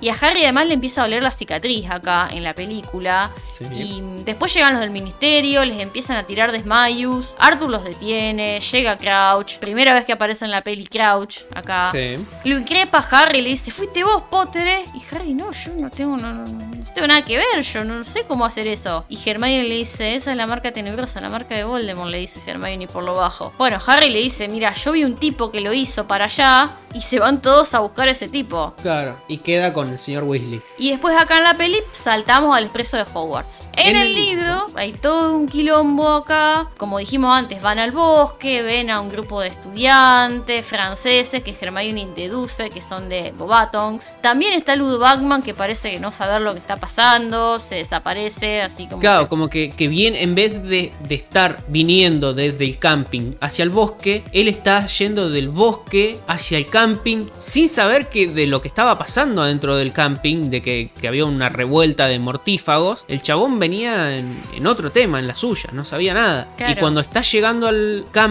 se da cuenta de que está pasando algo malo y ahí como que desaparece y se va para, para algún lado. No sabemos para qué lado, pero uno asume que va a cumplir sus roles de, de jefe de, Departamento, de sí. departamento, del ministerio. Claro, se lo cruzan a Malfoy, a Draco, que les dice que la cuiden a Hermione y que la escondan porque si la agarraban le iban a hacer los mismos que los Muggles. Re tranquilo él, o sea, como re pasándola bien. Y Ron le dice, bueno, seguro que tu viejo está ahí con ellos, ¿no? Y bueno, y Malfoy, y bueno, si fuese así no te lo voy a decir, Weasley. Un, un poquito sospechoso. Claro, sí, sí. Y en un momento Harry se da cuenta que no tiene la varita, que la perdió, no sabe qué pasó. Se adentran en el bosque, ya está todo muy oscuro y bueno, se está poniendo cada vez más peluda la cosa y quiere usar su varita y no la encuentra. Y empieza a retroceder en sus pasos, a buscar, a ver por ahí donde se había caído, a ver qué había pasado y empieza a tratar de recordar cuándo fue la última vez que, que usó su varita o que sintió su varita. Y la verdad que no se acuerda, como que tiene la idea de que, que la pudo haber usado antes, o va usado, eh, guardado antes de ir a ver el partido, es como que no tiene mucho,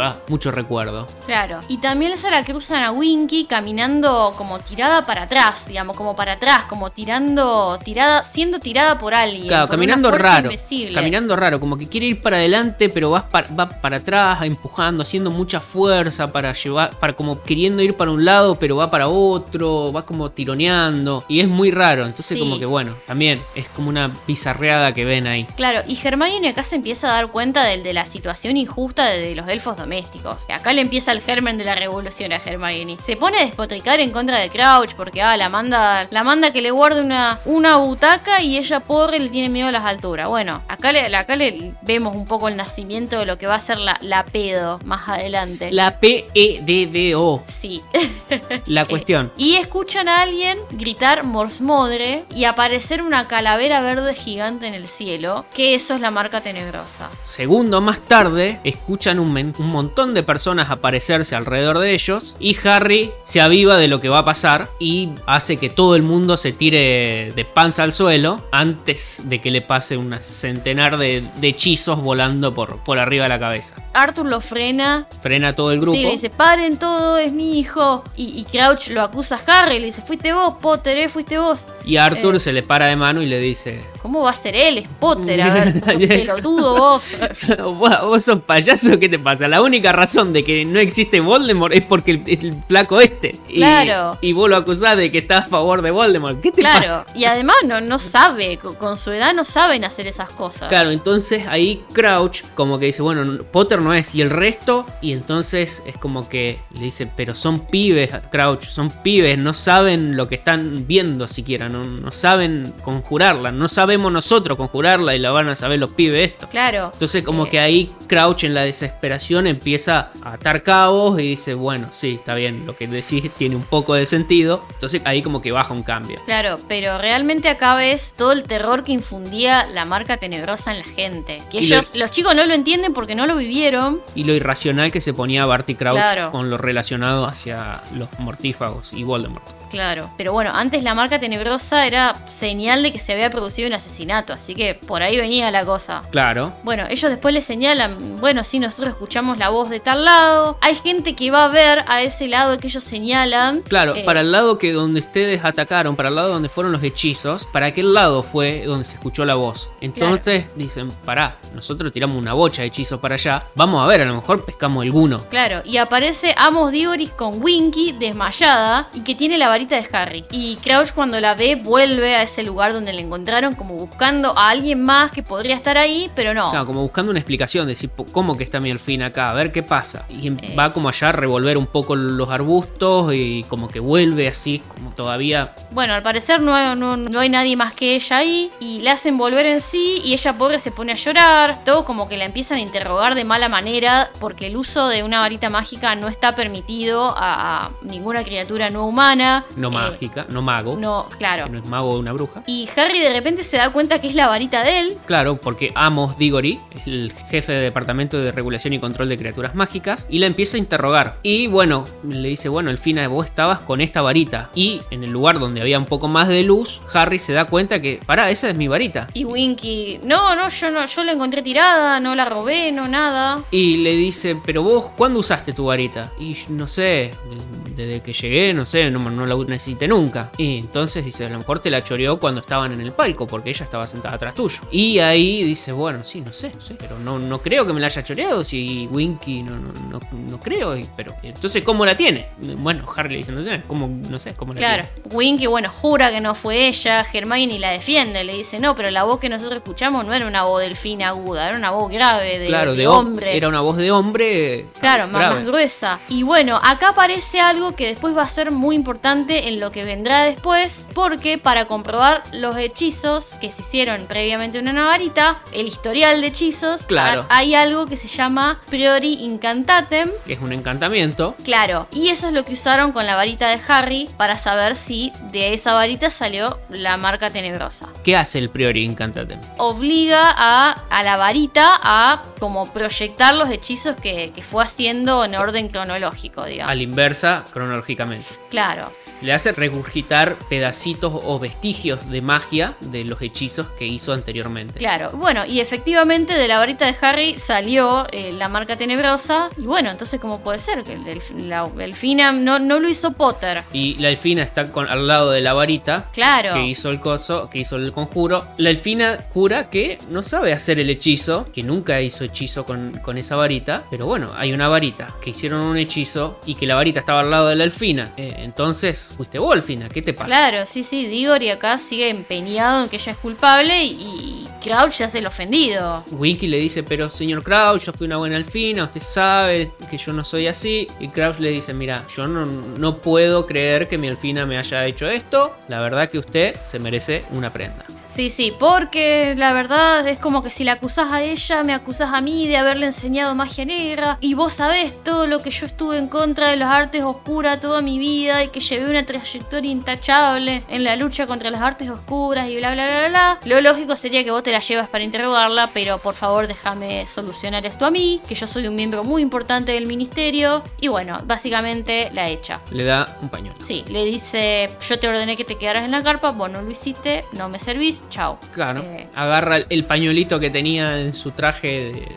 de vestimenta muggle y le da el pañuelo. Sí, y Hermione se le para de mano, lo enfrenta, le dice, che señor, pero el Telfina lo tenía, miedo, no tenía miedo, no sea corazón ortiva, no fue ella, qué sé yo. Cuestión es mi, que... Es mi elfina, mi problema. Vos metés tu nariz donde, donde te importa. Esto no es problema tuyo. Sí, bueno. Básicamente. Y bueno. Cuestión que no puedo hacer nada por ella y Hermione se va de ahí más enojada con Crouch y, bueno, más indignada por la situación de, de los elfos domésticos. Vuelven, digamos, a, a la carpa. En el camino Arthur lo para la gente para preguntarle qué pasó y no da ninguna declaración. Es como que no, no puedo decir nada. Y en la carpa está el resto de los hermanos. Ahí están todos medios alborotados. Se juntan todos y estamos todo bien. Están todos bien ellos, pero acá Hermione discute con Percy sobre el tema de Winky y es raro porque ellos siempre se habían llevado bien. Hermione era la que mejor se llevaba con Percy porque eran muy parecidos ellos. Y Arthur acá les explica a todos el tema de los mortífagos, de la marca tenebrosa, les dice que los seguidores de Voldemort se, se les llaman mortífagos y que apenas vieron la marca tenebrosa en el cielo se alzaron todos a la mierda y nos explican eso, que fue por el miedo a las represalias que pueden llegar a tener ellos si Voldemort alguna vez vuelve al poder, ya que muchos de ellos se salvaron de Azkaban jurando que los había obligado a hacer todas esas cosas horribles, que no querían, qué sé yo. Bueno, una vez que el, señor Weasley lo pone al tanto de, más o menos cómo era la historia mágica en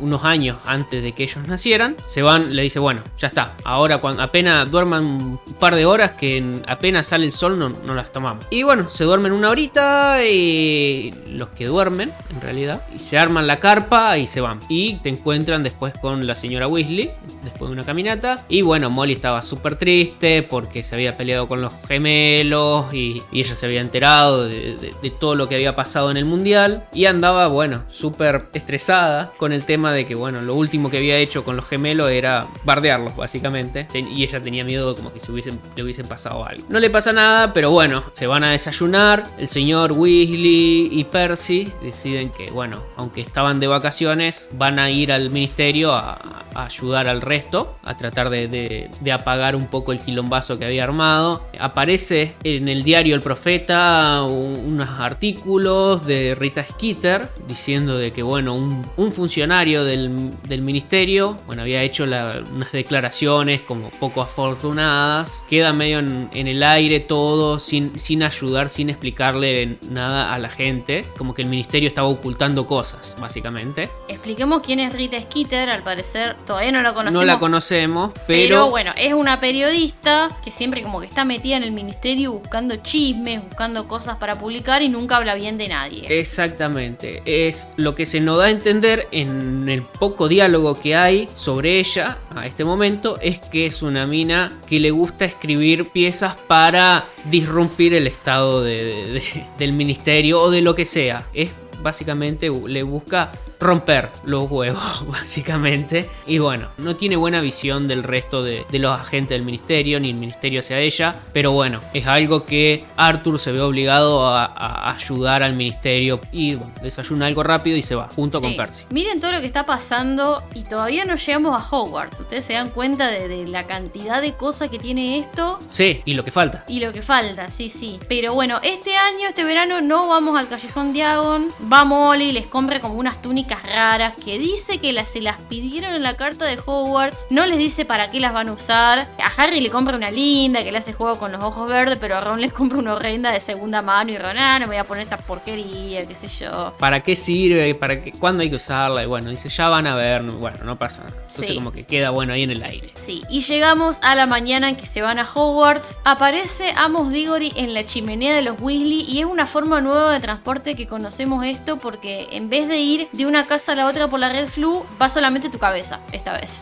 Exactamente, es como que viaja solamente una, una parte del cuerpo. claro. Y bueno, aparece para decirle que a Arthur que tiene que ir a ayudar a un tal ojo loco Moody que está en un quilombo porque parece que escuchó ruidos en el patio de la casa, que prendió fuego los basureros, que los vecinos muggles llamaban a- llamaron a la policía. Que anda tirando hechizos a diestra y siniestra. Claro, bueno. Armando un Tiene quilombo que, en el barrio. tiene que ir a ayudarlo porque si Rita Quita se entera se va a armar un quilombo bárbaro y encima este chabón empieza el nuevo laburo hoy. Esos nos dicen. Eh, Entonces también el señor Weasley se clava un desayuno así nomás rápido y sale corriendo porque tiene que hacer esto antes de ir a trabajar. claro. Y nos explican después de que Holoco Moody es un Auror retirado y nos explican que así les dicen a los cazadores de magos tenebrosos. Los, Los Auror Auror. son los cazadores de magos tenebrosos y que él era uno de los mejores de su época. Sí, el chabón era como un crack. Era Claro. El, el Y- Rambo de, de- de los Auros. Y acá nos unimos con la peli en la escena del tren. En la peli tenemos esto de que Harry les cuenta, les cuenta de la cicatriz a, a Ron y a Hermione, que le, escri- le escribe a Sirius. Acá finalmente le escribe a Sirius. Y tenemos la escena de cuando Harry conoció a Cho en el tren. Se la cruza comprando golosinas en el carrito. Cruzan una miradita. Ella le hace una sonrisita.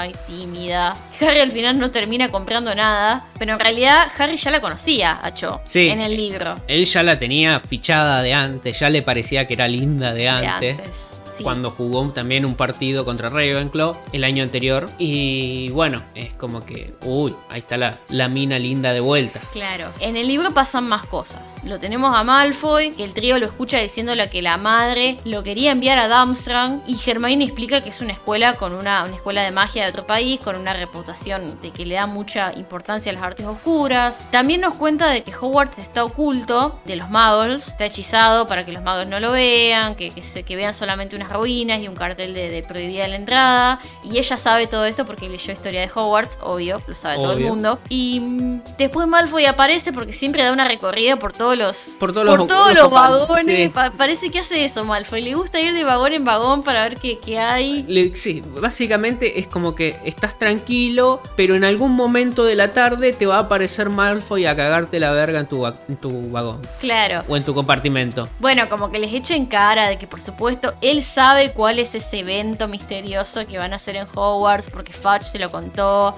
y que seguro no tratan import- cosas importantes con el padre de Ron, que es como un empleado de baja categoría. Y- Sorete.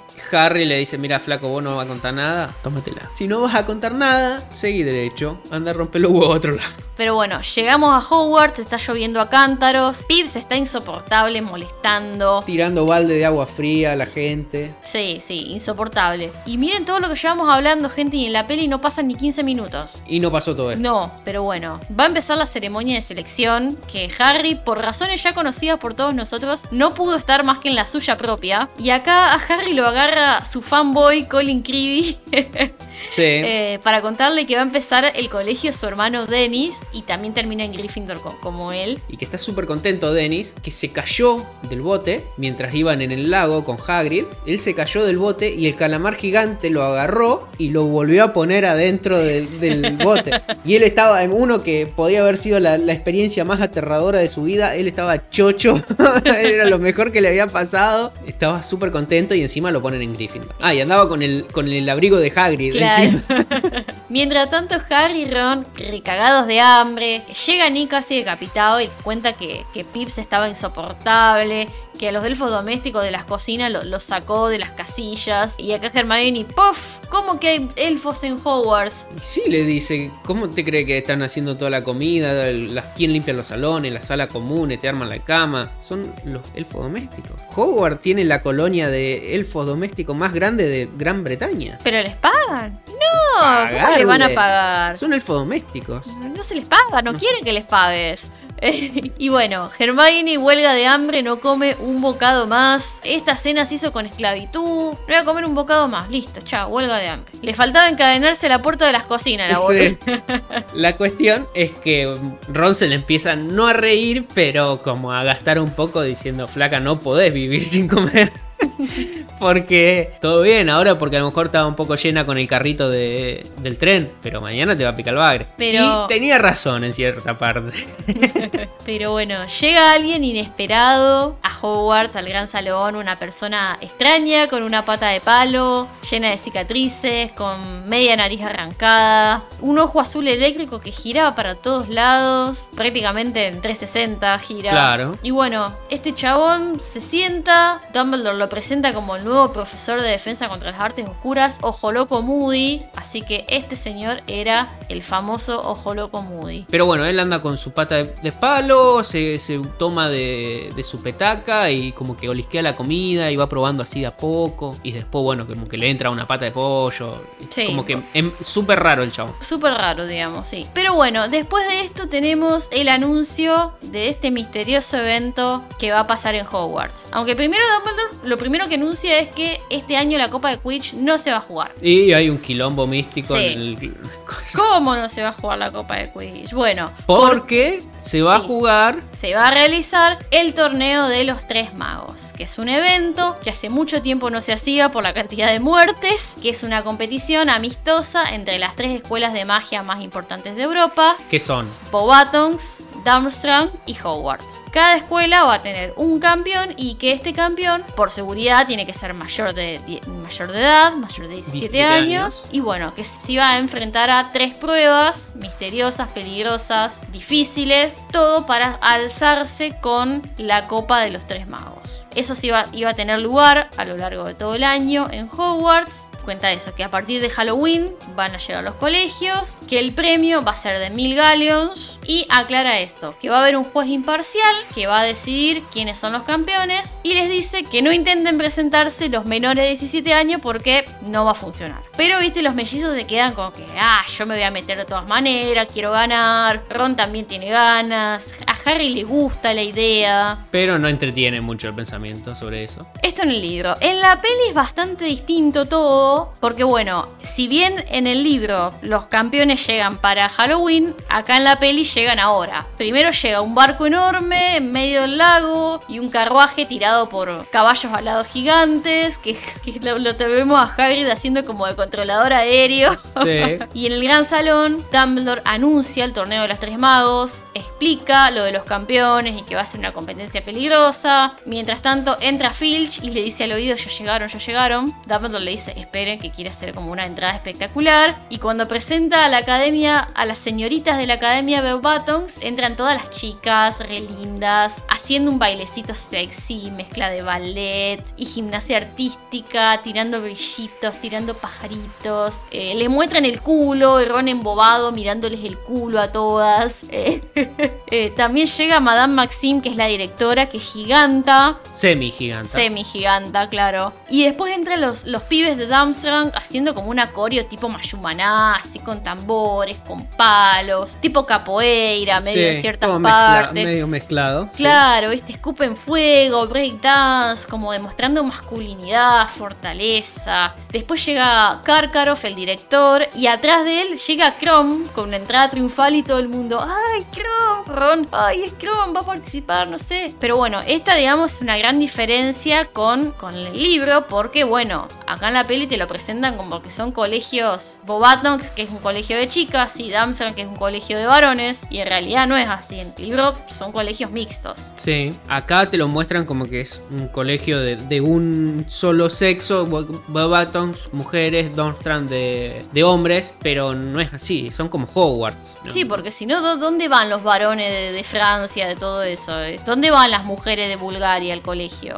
Las brujas también aprenden, van a la escuela en Bulgaria. Sí, y después lo que tenemos es un cruce entre Madame Maxime y Hagrid, que ella le dice que los caballos solo toman whisky de malta puro, y Harry como que se queda embobado mirándola. Sí, Y le clava el, el tenedor en la mano al profesor Flitwick.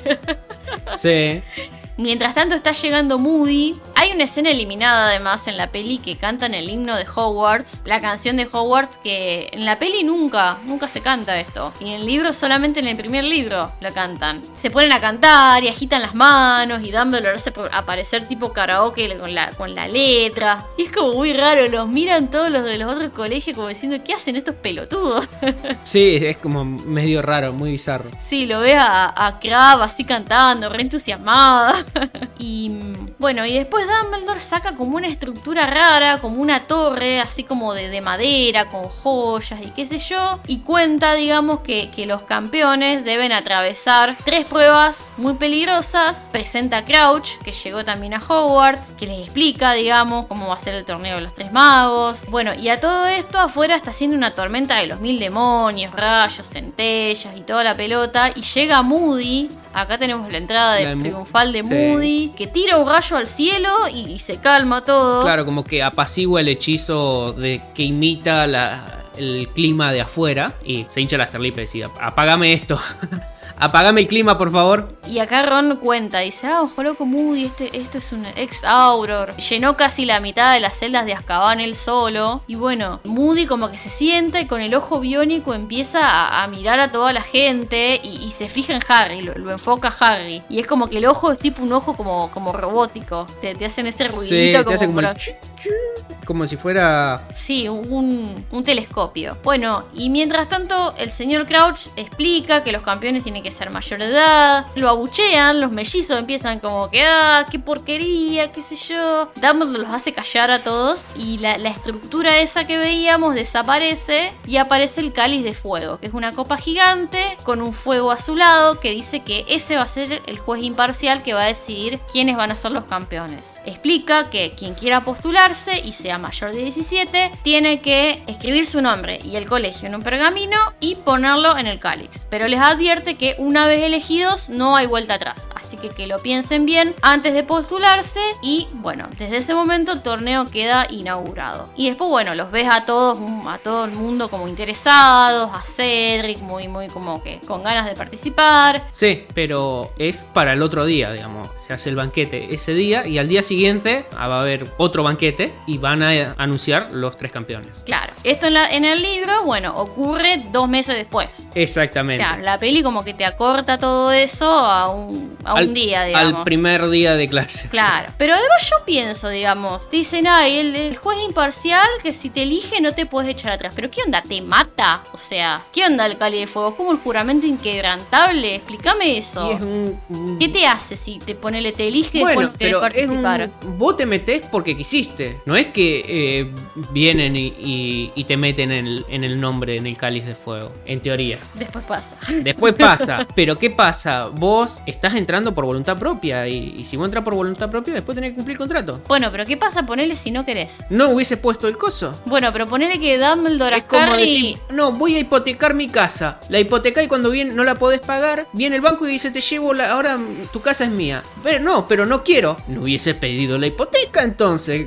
O sea, ¿y eso qué quiere decir? Que el Cali de Fuego me va a hipotecar la casa, ¿no? Te va a hipotecar la vida. No Claro, sé, bueno. qué sé yo, pero eh, Eso es lo que no te explican. Es como que, ay, no. Una vez que entraste es un contrato que legal que no se puede romper. O sea, ¿por qué? pero bueno, no explican cuáles son las consecuencias. Pero- claro, eso es lo que yo me estoy quejando. Bueno, pero hay un montón de cosas que son mágicamente vinculantes en la saga. No, no es solamente el, el cáliz de fuego. Sí, no sabemos cuáles son la- las consecuencias de no cumplir el- las obligaciones del torneo. Pero, sé, no, no me parece tan... Bueno, si no lo haces te morís, que tengan que explicar eso, no, ya, no, no- no me interesa, es, es mágicamente vinculante, listo, tenés que cumplir. Pero bueno, lo de los libros ya le explicaste cómo fue. Sí, pero bueno, yo ahora también otra cosa de la que me voy a quejar es del torneo de los tres magos en sí. Y con esto ya vamos terminando. Que la verdad me parece, me parece una mierda de evento. Me parece lo peor que le pasó a Hogwarts el torneo de los tres magos después de Dolores Umbridge. ¿Por qué? Primero por el tema de la seguridad. Te explican, ay, por qué hubo muertos y qué sé yo. Y se lavan las manos diciendo, ay, bueno, no, que, que los que participen sean mayores de edad. Las pelotas, Dumbledore, o sea, los tenés a cargo tuyo, los pendejos. O sea, por más que tengan 17, 18, viven en tu colegio. A ver, no, no te puedes lavar las manos diciendo, no, porque son mayores de edad. No, vos los bueno, están a cargo tuyo, vos no- tenés que cuidar. Que no participen vos sos entonces. responsable. Que no participen entonces. Y pero a ver, Dumbledore, después entra Harry Potter y lo haces competir igual y él no quería participar y se podía haber muerto. A ver. Sí. Y se murió Cedric Diggory después y estaba a cargo tuyo. Yo la verdad si hubiese sido los padres de Cedric, alto juicio le meto al colegio y se lo gano por irresponsables. Eso por un lado. Después otra cosa. Te lo pintan como que va a ser un evento emocionante, que va a estar re bueno. La pelota, divertido, pero ni para los campeones va a ser divertido esto. Menos para el alumnado en general. Porque, a ver, les quitan el Quidditch a todos. A todos. Le quitan la diversión a todos. Lo único emocionante que podías tener en el colegio era el Quidditch. Y se lo sacan. Ay, no, no se va a jugar este año el Quidditch. ¿Por qué? Si yo no voy a participar en el torneo de los tres magos. Me importa tres carajos el torneo de los tres magos. ¿Por qué me sacas el Quidditch? ¿Por qué, Dumbledore? Devolveme el Quidditch, la concha de tu madre. ¿Y qué me das al año? ¿Me, me sacás los sábados de Quidditch y qué me das al año? Tres sábados de menos de dos horas que yo estoy viendo lo que le pasa a estos tres pelotudos. ¿Qué, ¿De qué emocionante? Cuatro. ¿De qué emocionante me estás hablando? Ni siquiera al baile de Navidad me dejas ir. Porque si yo soy de tercero para abajo no puedo ir. Tengo que, no sé, invitar a un chabón más grande para que yo pueda ir y así poder tener joda de Navidad. O por lo menos, no sé, escabearme en Navidad o, enterarme de todo el puterío que pasa en ese baile. No, me tengo que ir a dormir temprano porque no me dejan entrar al boliche. O sea, es una mierda este torneo. Lo más nefasto que puedo tener en Hogwarts. Con razón no se hacía más. Déjame vivir, Dumbledore. Encima, ni para los de Ravenclaw ni para los de Slytherin, que tenés que darle, darle tu lugar, comer apretujado en la mesa para darle lugar a los de Bobatons y los de Durmstrang. Comiendo todo apretujado porque tenés que hacerle lugar a ellos. No, loco. Injusticia. Así Que bueno, por todas esas razones me parece un evento nefasto. Más que nada porque, a ver, yo, si no fuera participante del torneo, o sea, me, quitas la diversión, me quitas el Quidditch. Tengo que ser mayor de 14 años, de cuarto año, para ir al baile de Navidad. Me quitan el Quidditch. Por tres sábados que puedo ver a estos tres pelotudos, cuatro haciendo cosas. No, me parece mal todo esto. Tengo que estar haciendo, recibiendo en el colegio gente extraña. No, la verdad, nefasto. No, yo sé que a vos te gusta el torneo de los tres magos, pero no sé qué opinás. No, a, mí me, me parece un evento interesante. No voy a, a negar el hecho de que. Decir, ¿por qué sacar el Quidditch? Porque a mí el Quidditch también me gusta. Yo prefiero el Quidditch. Va, prefiero. Me gustan los partidos de Quidditch, los capítulos de Quidditch. Me parece innecesario porque también es. Sí, bueno, justo dos de los campeones son dos de los buscadores del equipo de Quidditch de, de Hogwarts eh, son, son campeones. No sé si hu- hubiese una forma de complementar las dos actividades. Sí, ¿Cómo que no? Eh, Sí, de- Si, los, si lo- los días de competencia son los sábados. Bueno, pero están los entrenamientos también. Y Harry se la pasaba entrenando días y días para las- los eventos de, de- de los tres magos. Ah, bueno, sí, eso hubiese sido una cosa más que hacer para Harry, pero yo no, no, no dudo que lo hubiese hecho con gusto, digamos, porque para él era una catarsis ir, ir Sí. a jugar al Quidditch. Sí, ¿No? pero igual, a mí me, me gusta el torneo de los tres magos, me gusta el hecho de que eh, no sé, hay, qué sé yo, dragones, eh, diferentes... Está bien, en la segunda prueba, si vos no la haces, es un garrón, porque estás mirando un charco de agua a ver quién ¿Qué sale primero. tiene, sí, de mirar al lago? Bueno, a lo mejor había algún otro método de visión bajo acústica que nosotros no, no estábamos enterados. Pero podrían haber hecho como algo más. Decir, bueno, hacemos como una pasarela que la gente vaya caminando por arriba del lago. Y para nosotros el lago es transparente y para ellos no, ponele. Entonces como que los de arriba la gente puede ver y seguir a los campeones por todos lados, caminando arriba del agua. Eso hubiese sido un método más, más entretenido para los bebedores. Y bueno, después estaba lo que le hicieron al campo de Quidditch, que lo podrían haber hecho en cualquier otro lado con el laberinto. Necesitaban un pedazo de campo nada más y, hacer- y plantar que eran los ligustrines esto. Pero bueno, a mí me, me- me hubiese gustado, sí, una combinación de los dos eventos. No sacaría el evento de los tres magos, no. No, a ver, como, como elemento distinto que viene a como a cambiar las cosas en Hogwarts, está bueno. El tema es que me, me parece nefasto para el que no participa. Y sí, castiga mucho, al, al- al- más a los menores de edad, sí. Por eso, por eso mi, mi rante antes. Pero no sé, díganme después si están de acuerdo conmigo, si no. Por lo pronto, bueno, vamos terminando el episodio. Así que muy probablemente van a quedar dos episodios más. Acá ya vamos a arrancar con el año escolar y vamos a hablar seguramente de la primera prueba y vamos a quedar seguramente en la segunda o en vísperas de la segunda prueba. Pero esto ha sido todo por hoy. Les recordamos nuestras redes sociales. Somos arroba PotterWatchArt, tanto en Twitter como en Facebook, como en Instagram, para que vayan y nos sigan si no lo hicieron. Y para los que quieren apoyar el contenido que hacemos, recuerden que Cafecito nos ayuda un montón. Es cafecito.app barra PotterWatchArt y ahí nos pueden dejar la cantidad de cafecitos que quieran. Cada cafecito está 50 pesos, que no es nada al día de hoy, pero es No te compras un café con no te 50 compras un pesos. café con 50 pesos, lástima, pero Triste bueno, realidad triste argentina. realidad. Qué épocas, eh. Yo cuando era chico con, con 50 pesos me compraba como 50 cin- Kinder. 5 cafés, 50 Kinder. Pero bueno, recuerden que si, si les gusta, no pueden apoyar de esa manera. Y si no pueden, no tienen la posibilidad económica de, de- de apoyarnos, pueden compartirnos en las historias, feed, Twitter, Instagram, lo que quieran, compártanos. Si os ha gustado este vídeo, darle a like. Dale, sí. Activad la campanita. Sí, bueno, Spotify está, está Spotify tiene una campanita. Tiene una campanita. También nos pueden calificar en Spotify, que viene Sí, bien. que así están- nos, Están implementando Sí. todo un montón de cosas nuevas, así, así que no- nos ayudan a ganarle al algoritmo. Así que bueno, esto es todo. Cuídense los unos a los otros. y mantengan la fe. Y como siempre, alerta, permanente. Y la contraseña para el próximo episodio es Lu.